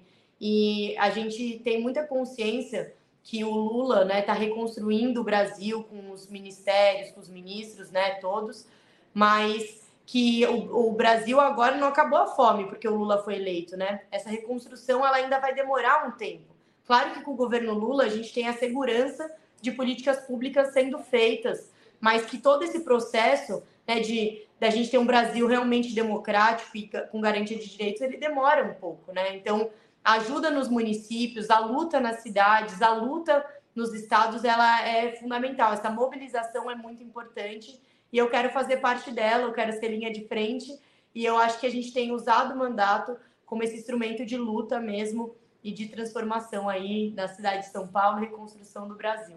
Estou vendo na sua estampado na sua expressão a sua felicidade, felicidade por estar tá podendo fazer a luta que você sempre quis fazer, né, Luna? Isso é muito bonito de a gente ver aqui. Olha, corrigindo aqui o, o sinal da TVT em São Paulo, 44,01, tá, gente? Está aqui na tela para quem quiser sintonizar aí na TV aberta. Luna, para a gente ir encerrando aqui, é, eu fico muito preocupado quando vejo Cracolândia em São Paulo, população de rua. Sei que também você tem uma, uma dedicação especial para esses temas. Queria que você falasse um pouquinho, quer dizer, a Cracolândia tem sido é, é, tratada de uma maneira quase, quase não criminosa pelo governo do estado e do município, né? O é, que, que vocês têm feito com relação a isso aí? Maravilha. É, primeiro, Conde, é, falar para todo mundo que está assistindo a gente Atualmente eu sou presidenta da Comissão de Direitos Humanos e Cidadania aqui da Câmara. Eu sou a mais jovem vereadora da Câmara e quem ocupou já esse espaço foi ninguém nada menos que Eduardo Suplicy, hoje nosso deputado estadual, e também a Erika Hilton, deputada federal, né? Então, importante dizer que eu estou assumindo esse espaço com duas pessoas que são gigantescas na política. Então, eu estou tendo que trabalhar bastante para poder ocupar com honra e com compromisso esse espaço. Primeiro, sobre a população em situação de rua, rapidamente é, a Comissão de Direitos Humanos tem trabalhado para a construção de um relatório de acompanhamento dos equipamentos públicos que acolhem a população em situação de rua. Hoje a gente tem 52 mil pessoas em situação de rua na cidade de São Paulo e é preciso que esses equipamentos funcionem muito bem. Ontem mesmo eu fiz uma visita a um, a um tipo de centro de acolhida que chama Autonomia em Foco, que é um, um espaço muito importante, onde os, os, conviventes têm um espaço, uma, um espaço próprio, né, para viver com a sua própria família, podem cozinhar no espaço. Então, a gente fez toda essa visita, recolhemos as críticas e a gente vai entregar isso para a Secretaria de Assistência Social como um projeto, né, para falar que é preciso aumentar essa demanda. Em relação também à população em situação de rua, eu estive no Ministério dos Direitos Humanos conversando com o Léo Pinho, que coordena toda a política da população em situação de rua, e ele disse né, que o governo Lula pretende lançar é, o programa é, Moradia Primeiro, que é uma cota dentro do Minha Casa Minha Vida para garantia é, aí é, da moradia para a população em situação de rua ter essa saída qualificada. E os depoimentos que eu ouvi ontem, Conde, são muito importantes. As pessoas falaram, por conta desses programas, eu deixei de estar, por exemplo, usando drogas, deixei de estar nas ruas, hoje eu tenho um emprego, hoje o meu filho pode estudar, muitas pessoas estudando né, nas universidades, então é fundamental esse tipo de política se a gente quiser, de fato, combater aí a vulnerabilidade social, a pobreza em São Paulo. Sobre a Cracolândia, também, para falar bem rapidamente, tentando resumir tudo, a gente instalou né, agora, dentro da Comissão de Direitos Humanos, um grupo de, de trabalho intersetorial junto com a Lesp, porque eu sou presidenta da Comissão de Direitos Humanos aqui e o Suplicy é presidente da Comissão de Direitos Humanos na Assembleia Legislativa. E a gente vai ter uma primeira reunião chamando especialistas, universidades, movimentos, para a gente poder fazer uma investida em relação ao tema da Cracolândia, porque foi muito abandonado, né? O programa Braços Abertos da Gestão Haddad, que é um programa premiado no mundo todo, que fez a redução de danos, que tirou muita gente desse espaço de vulnerabilidade. É preciso que esse programa volte, seja retomado, porque o Braços Abertos articulava moradia, educação, saúde, cultura, é, promoção de emprego e renda, né, trabalho. Então é importante a gente mostrar as iniciativas que deram certo. O que não dá certo é o que o Tarcísio e o Ricardo Nunes estão fazendo, que é tiro, porrada, bomba, é, polícia nesse espaço. Isso faz com que as pessoas se espalhem pela cidade e que hoje a situação da Cracolândia já não é nem, nem mais no centro, né? É, a, essas cenas de uso têm acontecido também em outros espaços da cidade. E a gente está com compromisso de fazer essa luta, de seguir essa luta que não iniciou hoje, né? Mas que a gente é, tem compromisso com os direitos humanos aqui na cidade de São Paulo. Luna Zaratini, vereadora pelo PT de São Paulo, felicidade imensa, viu, te receber aqui novamente.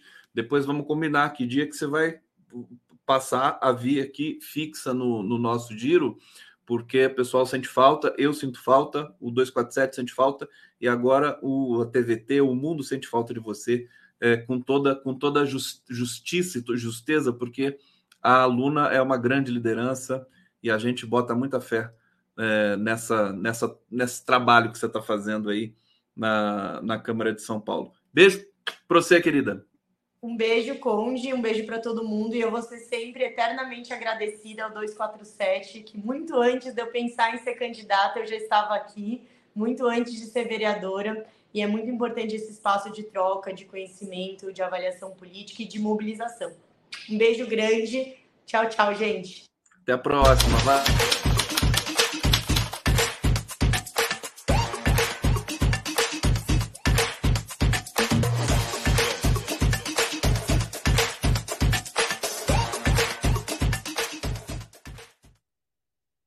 E o giro não acaba, o giro não é infinito isso aqui. A gente vai, vai, vai, vai avançando. Hoje hoje está particularmente bom de fazer esse Giro das Onze. Recebo agora meu querido Pedro Costa Júnior para falar um pouco sobre BRICS, sobre, sobre Estados Unidos, Trump. E o Pedro Costa Júnior é doutorando em ciência política na USP. Tá, tá correto isso aqui, Pedro? Você já é doutor ou ainda está no processo? Um mero doutorando. Um mero doutorando. Calma que vocês já vão ver um mero doutorando aqui. É, é, doutorando em ciência política pela USP, mestre em ciências sociais pela PUC de São Paulo. É, enfim, um grande analista que está realizando um trabalho magnífico no YouTube, trazendo várias, vários debatedores também para a cena internacional. Pedro Costa, seja bem-vindo, uma honra, obrigado por ter aceito o nosso, o nosso convite. E eu já queria que você começasse falando desse episódio, desse momento dos BRICS, BRICS expandido. Já pode fazer um primeiro preâmbulo aí, depois a gente vai desdobrando os temas. Pedro Costa Júnior. Obrigado, Conde. Uma satisfação estar na sua presença. Prazer aí ouvir a Luna e mais cedo o Florestan Fernandes. Nós temos um Brasil extraordinário, né, Conde? Um Brasil maravilhoso que se contrapõe a um outro Brasil, né? E o Lula, presidente Lula, né? Ele é a parte desse Brasil extraordinário, né? Veja bem, nós estamos falando, eu falava com o José Arbex, nosso amigo aqui hoje de manhã, e uh, nós temos um nordestino operário que está mudando, que é o pivô das grandes transformações da ordem mundial, que denuncia a questão do clima, que denuncia a hegemonia do dólar e as desigualdades. E através dos BRICS, ele pura e simplesmente está transformando as placas tectônicas do sistema mundial.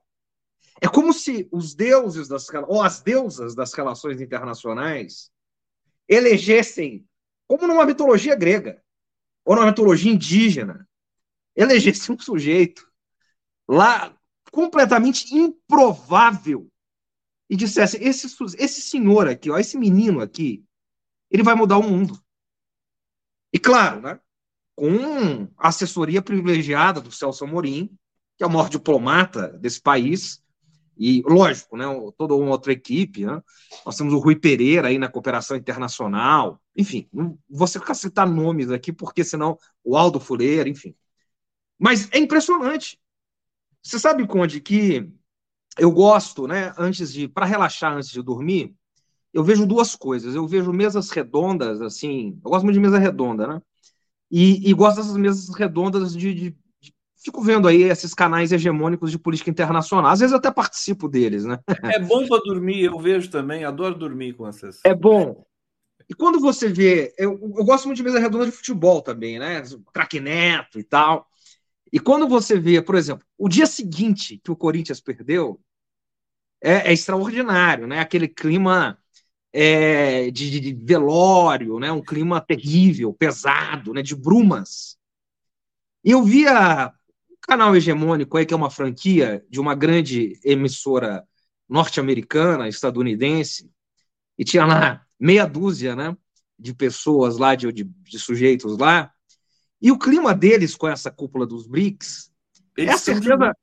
Impressionante. É luto. É exatamente. É como uma derrota do. Enfim, do, do, do Rangers depois. e, então, você vê que a coisa deu certo. É por aí.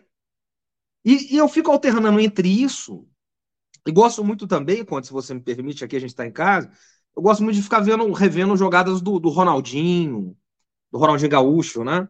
É, e o Lula, o presidente Lula, ele é uma espécie de Manuel Francisco dos Santos da política internacional. Ou seja, um garrincha que nós temos.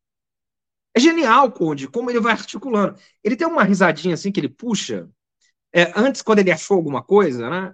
É, aquele discurso dele em Paris, é, ele, ele, é o início, ele é a proclamação, é como uma trombeta, uma trombeta anunciando um novo tempo, e que vai se reafirmando agora. Então ele dá uma risadinha assim, é, você já reparou nisso aí? Ele, é, é um deleite, é um drible do Garrincha, é um drible do Ronaldinho. Ele joga para um lado, deixa todo mundo torto, usa a ginga dele ali de, de uma espécie de capoeirista mental, vai para o outro lado, entorta todo mundo e diz: olha, é por aqui. é, nós estamos falando de um animal político, como diria e eu achava E eu achava que eu gostava do Lula, né? Quer dizer, agora eu estou vendo que. Mas não, não, mas, não mas ô, ô, Pedro, de, deixa eu te dizer. É, é, essa história, acho sensacional você tocar e com esse tom e nessa desse direcionamento, porque o, o Arbex ontem, por exemplo, ele mandou um áudio é, em que ele não para de rir, né? Todo mundo conhece a risada do Arbex, e entre uma risada e outra, ele fala assim: um retirante, devia botar o chapéu, aquele chapéu de retirante nordestino, né? conduzindo as discussões globais né? Perfeito. Um sujeito, quer dizer, e, é por isso que eu acho que com tanta com tanta firmeza brilhantil, se fosse um intelectual seria um desastre. Perfeito. Com todo respeito aos intelectuais. Não, não é verdade? Porque ele não, tem... o Delfim Neto, o Delfim Neto falou isso uma vez. É. Ele falou, graças a Deus que o, o Lula, o Delfim Neto, hein? Ele disse o seguinte, o Delfim Neto que é um grande intelectual. É, um grande intelectual, né? Ele tem todos, digamos, o passado dele, mas ele sabe o que fala. Ele falou: a sorte é que nós não colocamos o Lula na USP, hein? Porque aí nós preservamos ele. É e isso. Estragar para sempre. Estragar para sempre. Ô, Pedro, eu fiquei, fiquei, fiquei, esperando você falar assim: ah, tem, tem duas coisas que eu gosto de ver à noite, mesa redonda. Eu pensei que você ia falar da live do Conde e aí quebrei a cara, não, rapaz. Não, é porque a meia-noite, Conde, ela começa bem tarde, né? Eu começo com a live do. Assisto, minha mãe manda para mim, porque é a tua fã número um, a dona Ana, lá em Minas Gerais, no sítio, na roça, na roça, a gente fala roça aqui, né? Ela mora na roça. Meu pai é um homem do campo. E minha mãe faz ele lá assistir, tô, coitado. Ele tá dormindo já, né? Mas ela fica lá vendo, ele inconscientemente ouvindo. Mas a meia-noite vai começar depois da meia-noite, né? Aí quando eu quero relaxar, aí eu fico pondo lá umas mesas redondas e aí quando eu quero relaxar mesmo, é Ronaldinho Gaúcho, é drible antigo. Eu também faço de 82. Isso, né? é. Eu sou, sou, sou contumaz. Aliás, essa, essa palavra contumaz está na moda. E depois que o hacker falou lá que o, que o Moro é um criminoso contumaz, né? E o Moro falou assim: não, contumaz não, com o Deltan. Com o Deltan, que ele é o, é o criminoso. Sacou, Mas, né? Ô, Conde, só, só, só para fechar a parábola. Fala, é fala, fala, fala, Desculpa. Não, é, assistir o Lula fazer política internacional é um deleite. Para a gente, principalmente para quem é da área, assim, né? Eu comento com alguns colegas, como a risada do Arbex aí, que é única, né? É, você vê como se fosse uma jogada mesmo. É impressionante como ele faz. Veja bem a vitória dos BRICS agora. Qual que foi a, a grande condição que o Lula pôs para essa expansão? Primeiro que os BRICS não eram um grupo para ser fechado. Não é o G7, que foi criado lá no meados dos anos 80 e é um clube dos ricos que foi feito aquele, aquele clubinho, aquele condomínio dos ricos, né? Gentalha é gentalha, que vocês não entram. É um grupo de exclusão. É um grupo que tem eles e a Rafameia. Eles e a farândola. Ali não. Os BRICS eles já nasceram para ser expandidos. E a primeira expansão dos BRICS já foi uma vitória do Lula e do Amorim. Porque foi, foi um, um, uma campanha fortíssima para que entrasse um país da África, lá atrás. Os BRICS começam em 2008, eles expandem ali em 2000, 2008, 2009, expandem em 2010, 2011. Com a campanha do, do presidente Lula e do Celso Amorim, chancelera a época, para que a, a, África do Sul entrasse. Foi a primeira onda de expansão. Depois, em 2014, foi a, a outra grande vitória dos BRICS. Ali com a presidenta Dilma, que foi a fundação do banco, que hoje é o maior banco do Sul global. Está lá o nosso amigo Elias Jabur, Está lá a presidenta Dilma, ironicamente, dez anos depois, a presidenta do maior banco do sul global do sistema internacional, e foi a, a criação do, do, Fundo dos BRICS, em 2014, na cúpula de Fortaleza. Então, e, e ali tinha uma reunião dos BRICS, que a presidente Dilma armou na época, com a, a CELAC. Estava todos os países da América Latina. Quer dizer, isso não começou ontem. Mas você vê a, as duas mãos do Brasil responsáveis. E agora o que, que o, o, presidente Lula fez com o Celso Amorim? Ele disseram o seguinte: olha, a expansão dos BRICS tem que passar pela entrada de mais um país latino. E esse país é a Argentina. Porque a Argentina é nosso principal parceiro comercial. Sem Brasil e Argentina não tem Mercosul. E um Mercosul forte, um Brasil e Argentina fortes, é uma região forte. E nós precisamos ter uma região, não basta ter um Brasil forte. É preciso ter uma região forte. Então, a entrada da Argentina, ela primeiro tem um duplo sentido.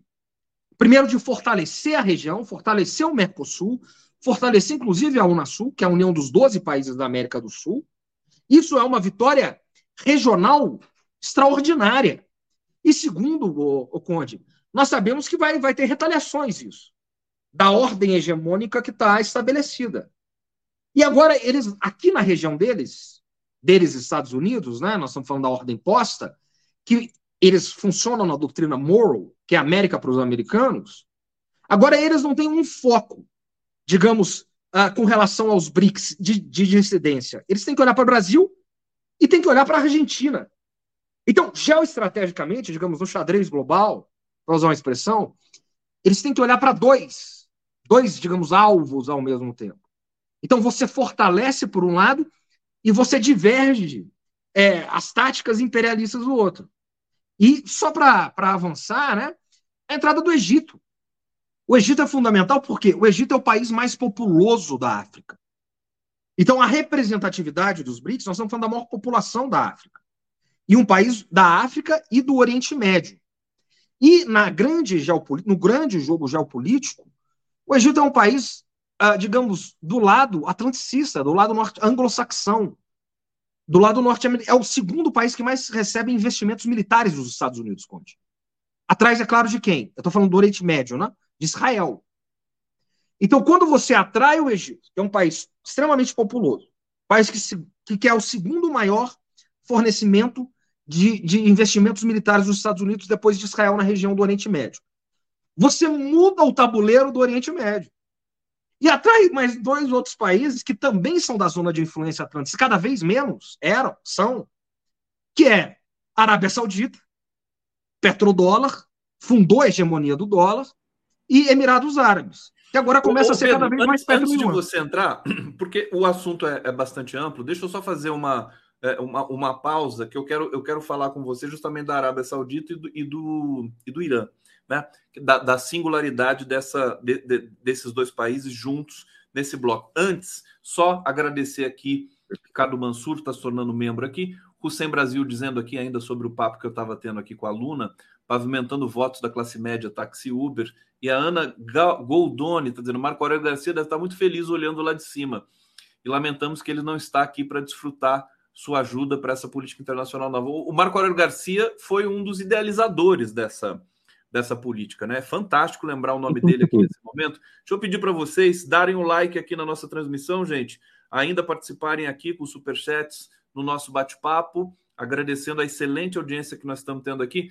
Pedro Costa Júnior, vamos mais de BRICS aqui. É, é, é, é uma proeza é, quase que é, inverossímil, né? você juntar, e isso é obra da China também, né?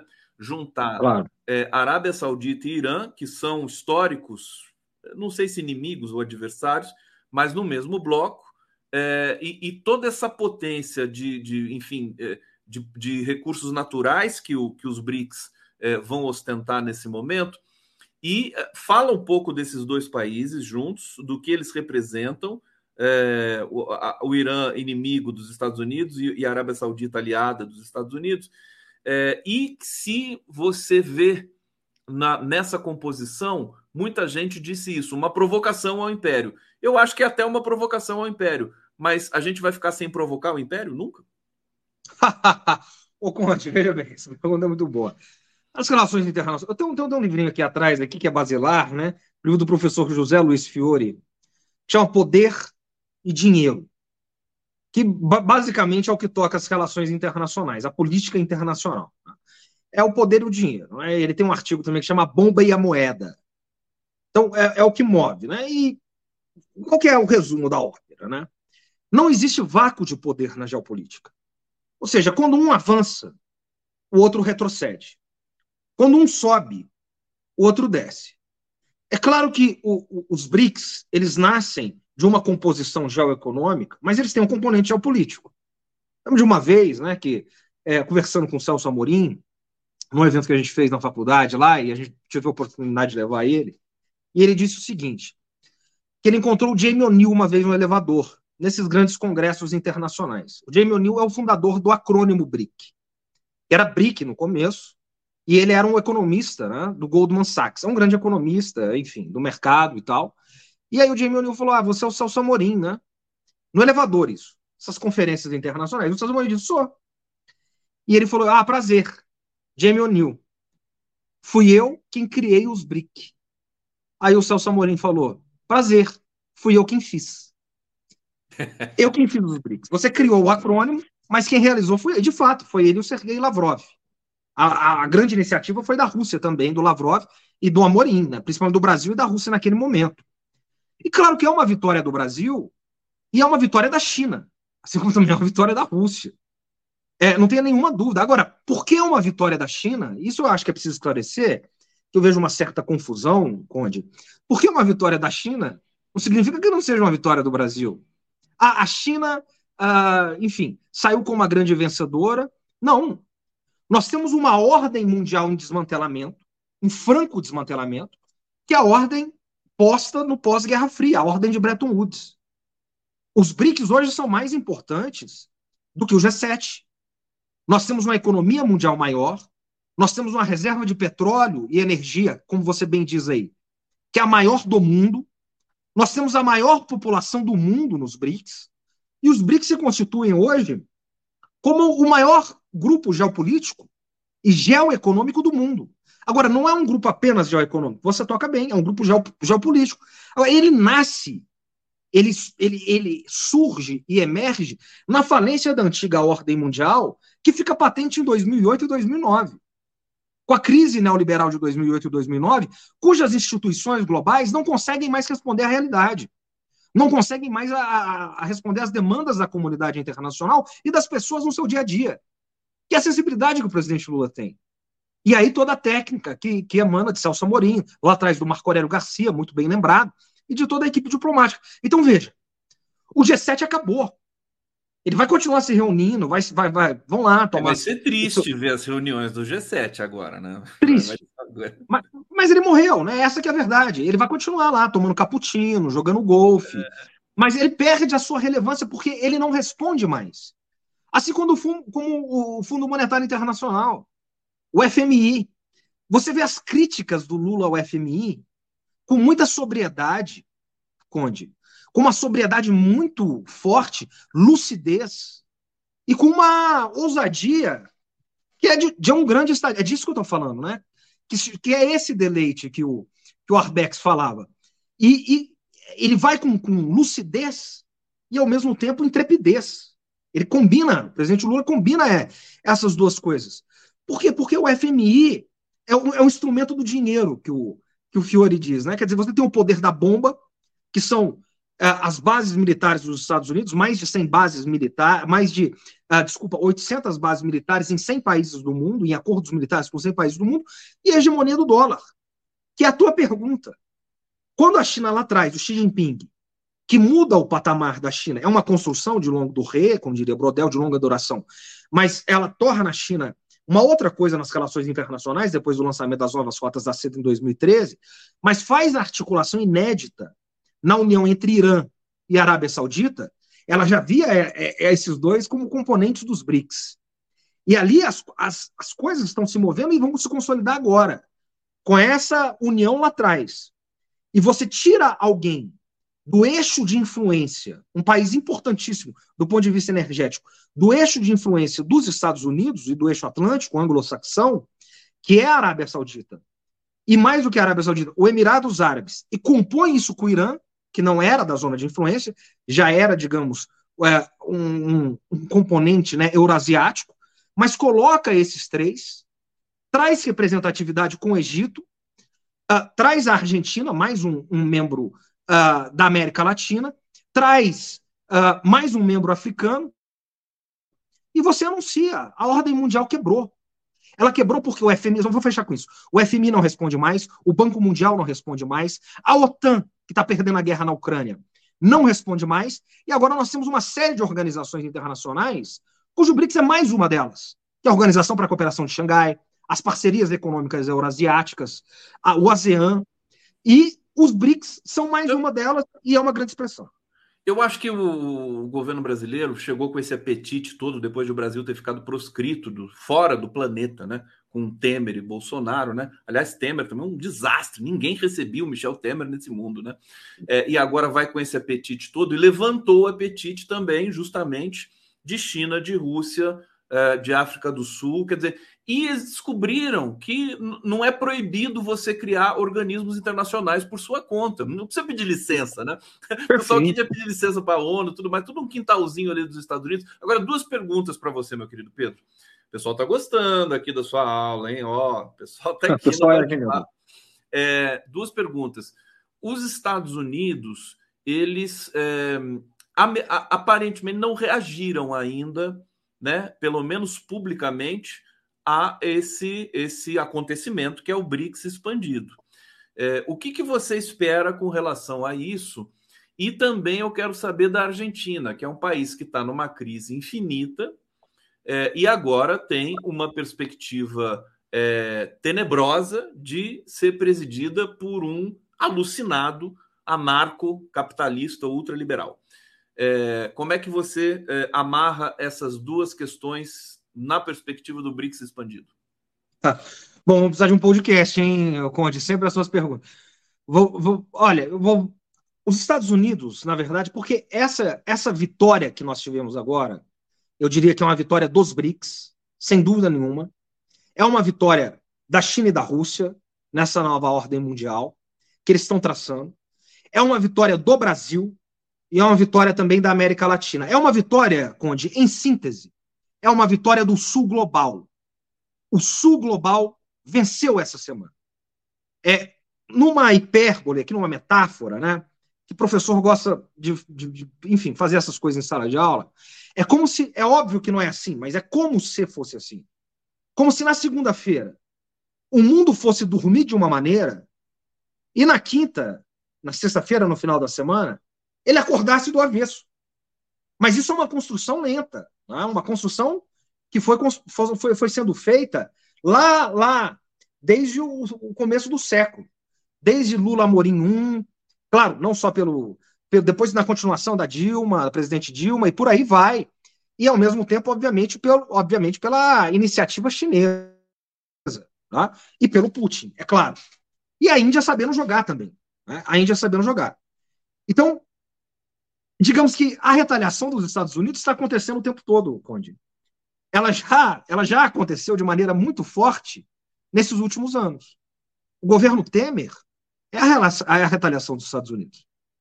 O ex-ministro ex das Relações Exteriores do, do, Trump, ele tem um, um tweet muito for, forte, que é um dos últimos tweets dele, que ele diz o seguinte: a grande vitória da política externa norte-americana foi ter tirado o B e o I dos BRICS.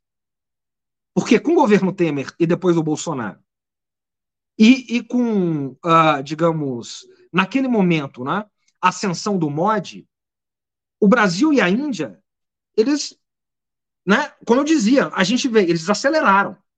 A gente veio da, da entrada da África do Sul, a primeira onda de expansão dos BRICS, depois a fundação do banco e do fundo dos BRICS, na cúpula de Fortaleza, no Ceará, no Brasil, a reunião com a CELAC. E depois disso, veio toda a questão do lawfare aqui na América Latina. E acertou o Brasil em cheio. Veio o tenebroso governo Temer e depois. Desculpa, a... deixa eu só fazer um parêntese, porque você está falando uma coisa assim de, de, de absoluta importância, que é a, a, resposta sobre os Estados Unidos. Eles já estavam sabotando esse processo, só que depois da derrota do Bolsonaro, acho que é um marco também, né? É, isso, isso deslanchou de uma maneira avassaladora, né? Desculpa, só para só registrar. Claro, é exatamente isso. Exatamente. É, então, ou seja, a, resposta dos Estados Unidos, ela, ela não vai vir somente, ela já veio. E ela acontece permanentemente, Conde. E, e eu diria o seguinte, né? Você vê a guerra da Ucrânia é a resposta à articulação dos BRICS. Porque não é só dos BRICS, né? Mais uma vez, é também a Organização para a Cooperação de Xangai. O Irã acaba de entrar na Organização para a Cooperação de Xangai, que tem a Índia, que tem o Paquistão, que são países rivais, que tem o Cazaquistão, que tem a Rússia, que tem a China e que a, acaba de incorporar o Irã. Então, vão se formando várias, tem as parcerias econômicas euroasiáticas, tem os BRICS. Então, a guerra na Ucrânia ela é uma resposta aos BRICS também. Nós temos essas retaliações, elas vão acontecendo uh, permanentemente. E a, a resposta está muito na sua pergunta, Conde, de maneira muito inteligente, que é o seguinte: é, como virá né, essa, essa retaliação? Né? É, ela está vindo, ela já vem, e, e você diz o seguinte: né, nós vamos esperar também para fazer política internacional? Vamos esperar? E não tem como esperar, porque as pressões geopolíticas são muito fortes. Então, o, que o entendimento que é muito é, auspicioso, eu vi o Celso Amorim falando, né? Tem, tem uma, uma frase, é, o Lula mais comedido, né, dizendo o seguinte: ah, o, o grupo ele, ele não, não quer, ele é uma espécie de, ele não quer afrontar, né, os Estados Unidos, não quer afrontar o G7, mas também se afrontar a paciência, traduzindo aqui. E o Celso Amorim quase que eufórico, né, no, no, no, ali, no, no mesmo momento, dizendo o seguinte: olha, o mundo mudou, meus amigos. O mundo mudou e o mundo agora é dos BRICS. E, e a antiga ordem caiu, né? Agora, é claro que e vai é haver retaliação, mas ela já está vindo. Como, como todo mundo quer ir para os BRICS. Tem uma fila de 40 países para entrar nos BRICS. Todo mundo quer. Isso. Virou uma febre. Isso. Ô, Conde, e aí tem um segundo aspecto da sua pergunta, que é muito importante, que é o seguinte, né? Uma outra, digamos, contra, é, uma retaliação, né? Uma contra é, digamos, é, é a guerra da contra-informação, né? da informação. Quando nós vemos aí nos canais uh, hegemônicos, nos, nos grandes editoriais ilustrados do Brasil, dizendo que foi uma vitória da China, minimizando o papel do Brasil, ou o Brasil caiu numa armadilha, ou qualquer coisa disso, né? Isso, isso já é uma retaliação do Norte, já é uma retaliação da Casa Branca, porque é isso que os editoriais atlanticistas estão dizendo. O Washington Post disse exatamente isso. Então, ao dizer que é, os BRICS, é, essa reunião, essa entrada, né, foi uh, uma, uma, derrota do Brasil, que o Brasil saiu mal, isso é a guerra. Isso é a retaliação norte-americana. É, é, trazer uma narrativa, digamos assim, no Brasil, de não fazer Globo, crer né? que nós não vencemos. Os Estados Unidos têm a, a, Globo é dos Estados Unidos, né? É incrível isso, né? Desculpa. É isso. Porque não, é isso, é isso. Então a guerra ela acontece em todos os âmbitos. Não, a guerra acontece em todas as frentes, é só para sintetizar, porque a pergunta é muito boa. Ela acontece desde a guerra quente, que está acontecendo agora na Ucrânia, desde as pressões em Taiwan e no Mar do Sul da China, desde o lawfare na América Latina e no Brasil, e as questões uh, eleitorais que nós vemos na Argentina, no Equador, das pressões que vão acontecendo em todos os lugares, os assédios internos né, no Chile e por, por, na Venezuela, o cercamento, e ela acontece o tempo todo na questão da, da informação. Quer dizer, como é que, qual que é a responsabilidade, enfim, né, e, e o nosso critério é, ao analisar esses movimentos. E acho que quando a gente, eu penso, né, quando a gente vai endossando a narrativa, digamos, como diria Marco Aurélio Garcia, o grande Marco Aurélio Garcia, uh, endossando as narrativas imperiais, né? e isso faz parte da vitória imperial. O simples fato né, de endossar essa narrativa já é uma vitória. E, na verdade, nós temos uma vitória, do meu ponto de vista, das nossas pesquisas, obscena, solar, do sul global essa semana. E é isso que é importante. A questão da Argentina, Conde, é, enfim, eu vou tentar ser bem sintético aqui, né? A Argentina, é eles estão comemorando a vitória dos BRICS lá, né? A entrada nos BRICS. É, você pega lá é, as informações que vêm de lá, né? As pessoas não. Graças Brasil, graças governo brasileiro, graças Lula, porque nós entramos. E isso é muito importante porque são, no longo prazo, são questões de Estado a Estado. No curto prazo, a questão lá é dramática. Na verdade, se, se, houver o, o segundo turno entre o, o Massa e o, qualquer candidato da direita, o Massa tende a perder. É, essa que é a, a realidade posta hoje. Por quê? Porque tanto o candidato da direita, que é a Burit lá, quanto o Milley, que é da extrema direita, é, praticamente dois terços dos eleitorados, de, respectivamente de um e de outro, tendem a votar em um ou em outro, contra o Massa no segundo turno. Então, essa questão uh, dos BRICS, ela, ela, pode ser uma jogada que pode enfim, é uma jogada governista, né? O Massa é o candidato governista, o candidato da centro-esquerda, e, e, pode dar um fôlego para ele. Mas a, a eleição lá, de certa maneira, né, as cartas estão marcadas. É, me parece uma jogada que não dá para você codificar no, no, momento da sua aplicação. Tem que esperar ver o que vai acontecer na Argentina. Pode ser uma aposta é, bem sucedida ou não, né? Porque a Argentina está um barril de pólvora nesse momento. Todo mundo sabe como é que as coisas estão lá. Meu querido Pedro Costa Júnior, a gente chegou ao final aqui do nosso papo. Olha só, voou, voou, voou. Andorinha voou, voou. Lembrando aqui de Loborges. É, o, o, o Hussein Brasil, Amorim, o gigante da diplomacia mundial é, ele segue Kissinger mudou o mundo com armas, Amorim com ideias. Olha que bonito. Jordana Issa Lhamas, que moço massa. Ó, oh, tô com ciúme aqui, hein, Jordana? Tá falando aqui do Pedro Costa Júnior. Meire Machado, faz corte, Conde. É, Zeiri Pereira, que maravilhosa, de, que maravilha de aula. Meire Machado, Pedro é muito didático, adoro. É, Sara Martins, amando a aula. Rosa Maria, excelente Pedro Costa Júnior. Zida Maria, que lindo ver um rapaz tão novo com a visão política mundial e o Orion Ais aqui colaborando conosco. Sucesso total. Pedro, brigadíssimo, querido. A gente chegou ao final aqui. Agradecer a todo mundo que acompanhou o Giro das 11 nessa sexta-feira, sextou. Um excelente fim de semana para todos vocês. Obrigado, TVT, TV 247 aqui em Pool, transmitindo esse programa tão necessário para todos nós. Pedrinho, obrigado, cara. Demais. O Conde, você só, só agradecer a toda a nossa comunidade aqui, sempre muito benevolente, né? E você, para mim, é o condizila do mundo progressista, o grande produtor que a gente tem do mundo progressista. Então, para mim é um deleite estar na sua presença. E sextou com S de Sul Global. Viva o BRICS, viva o Brasil e viva o Sul Global. Viva o BRICS, viva o Pedro. Valeu, gente. Até a próxima.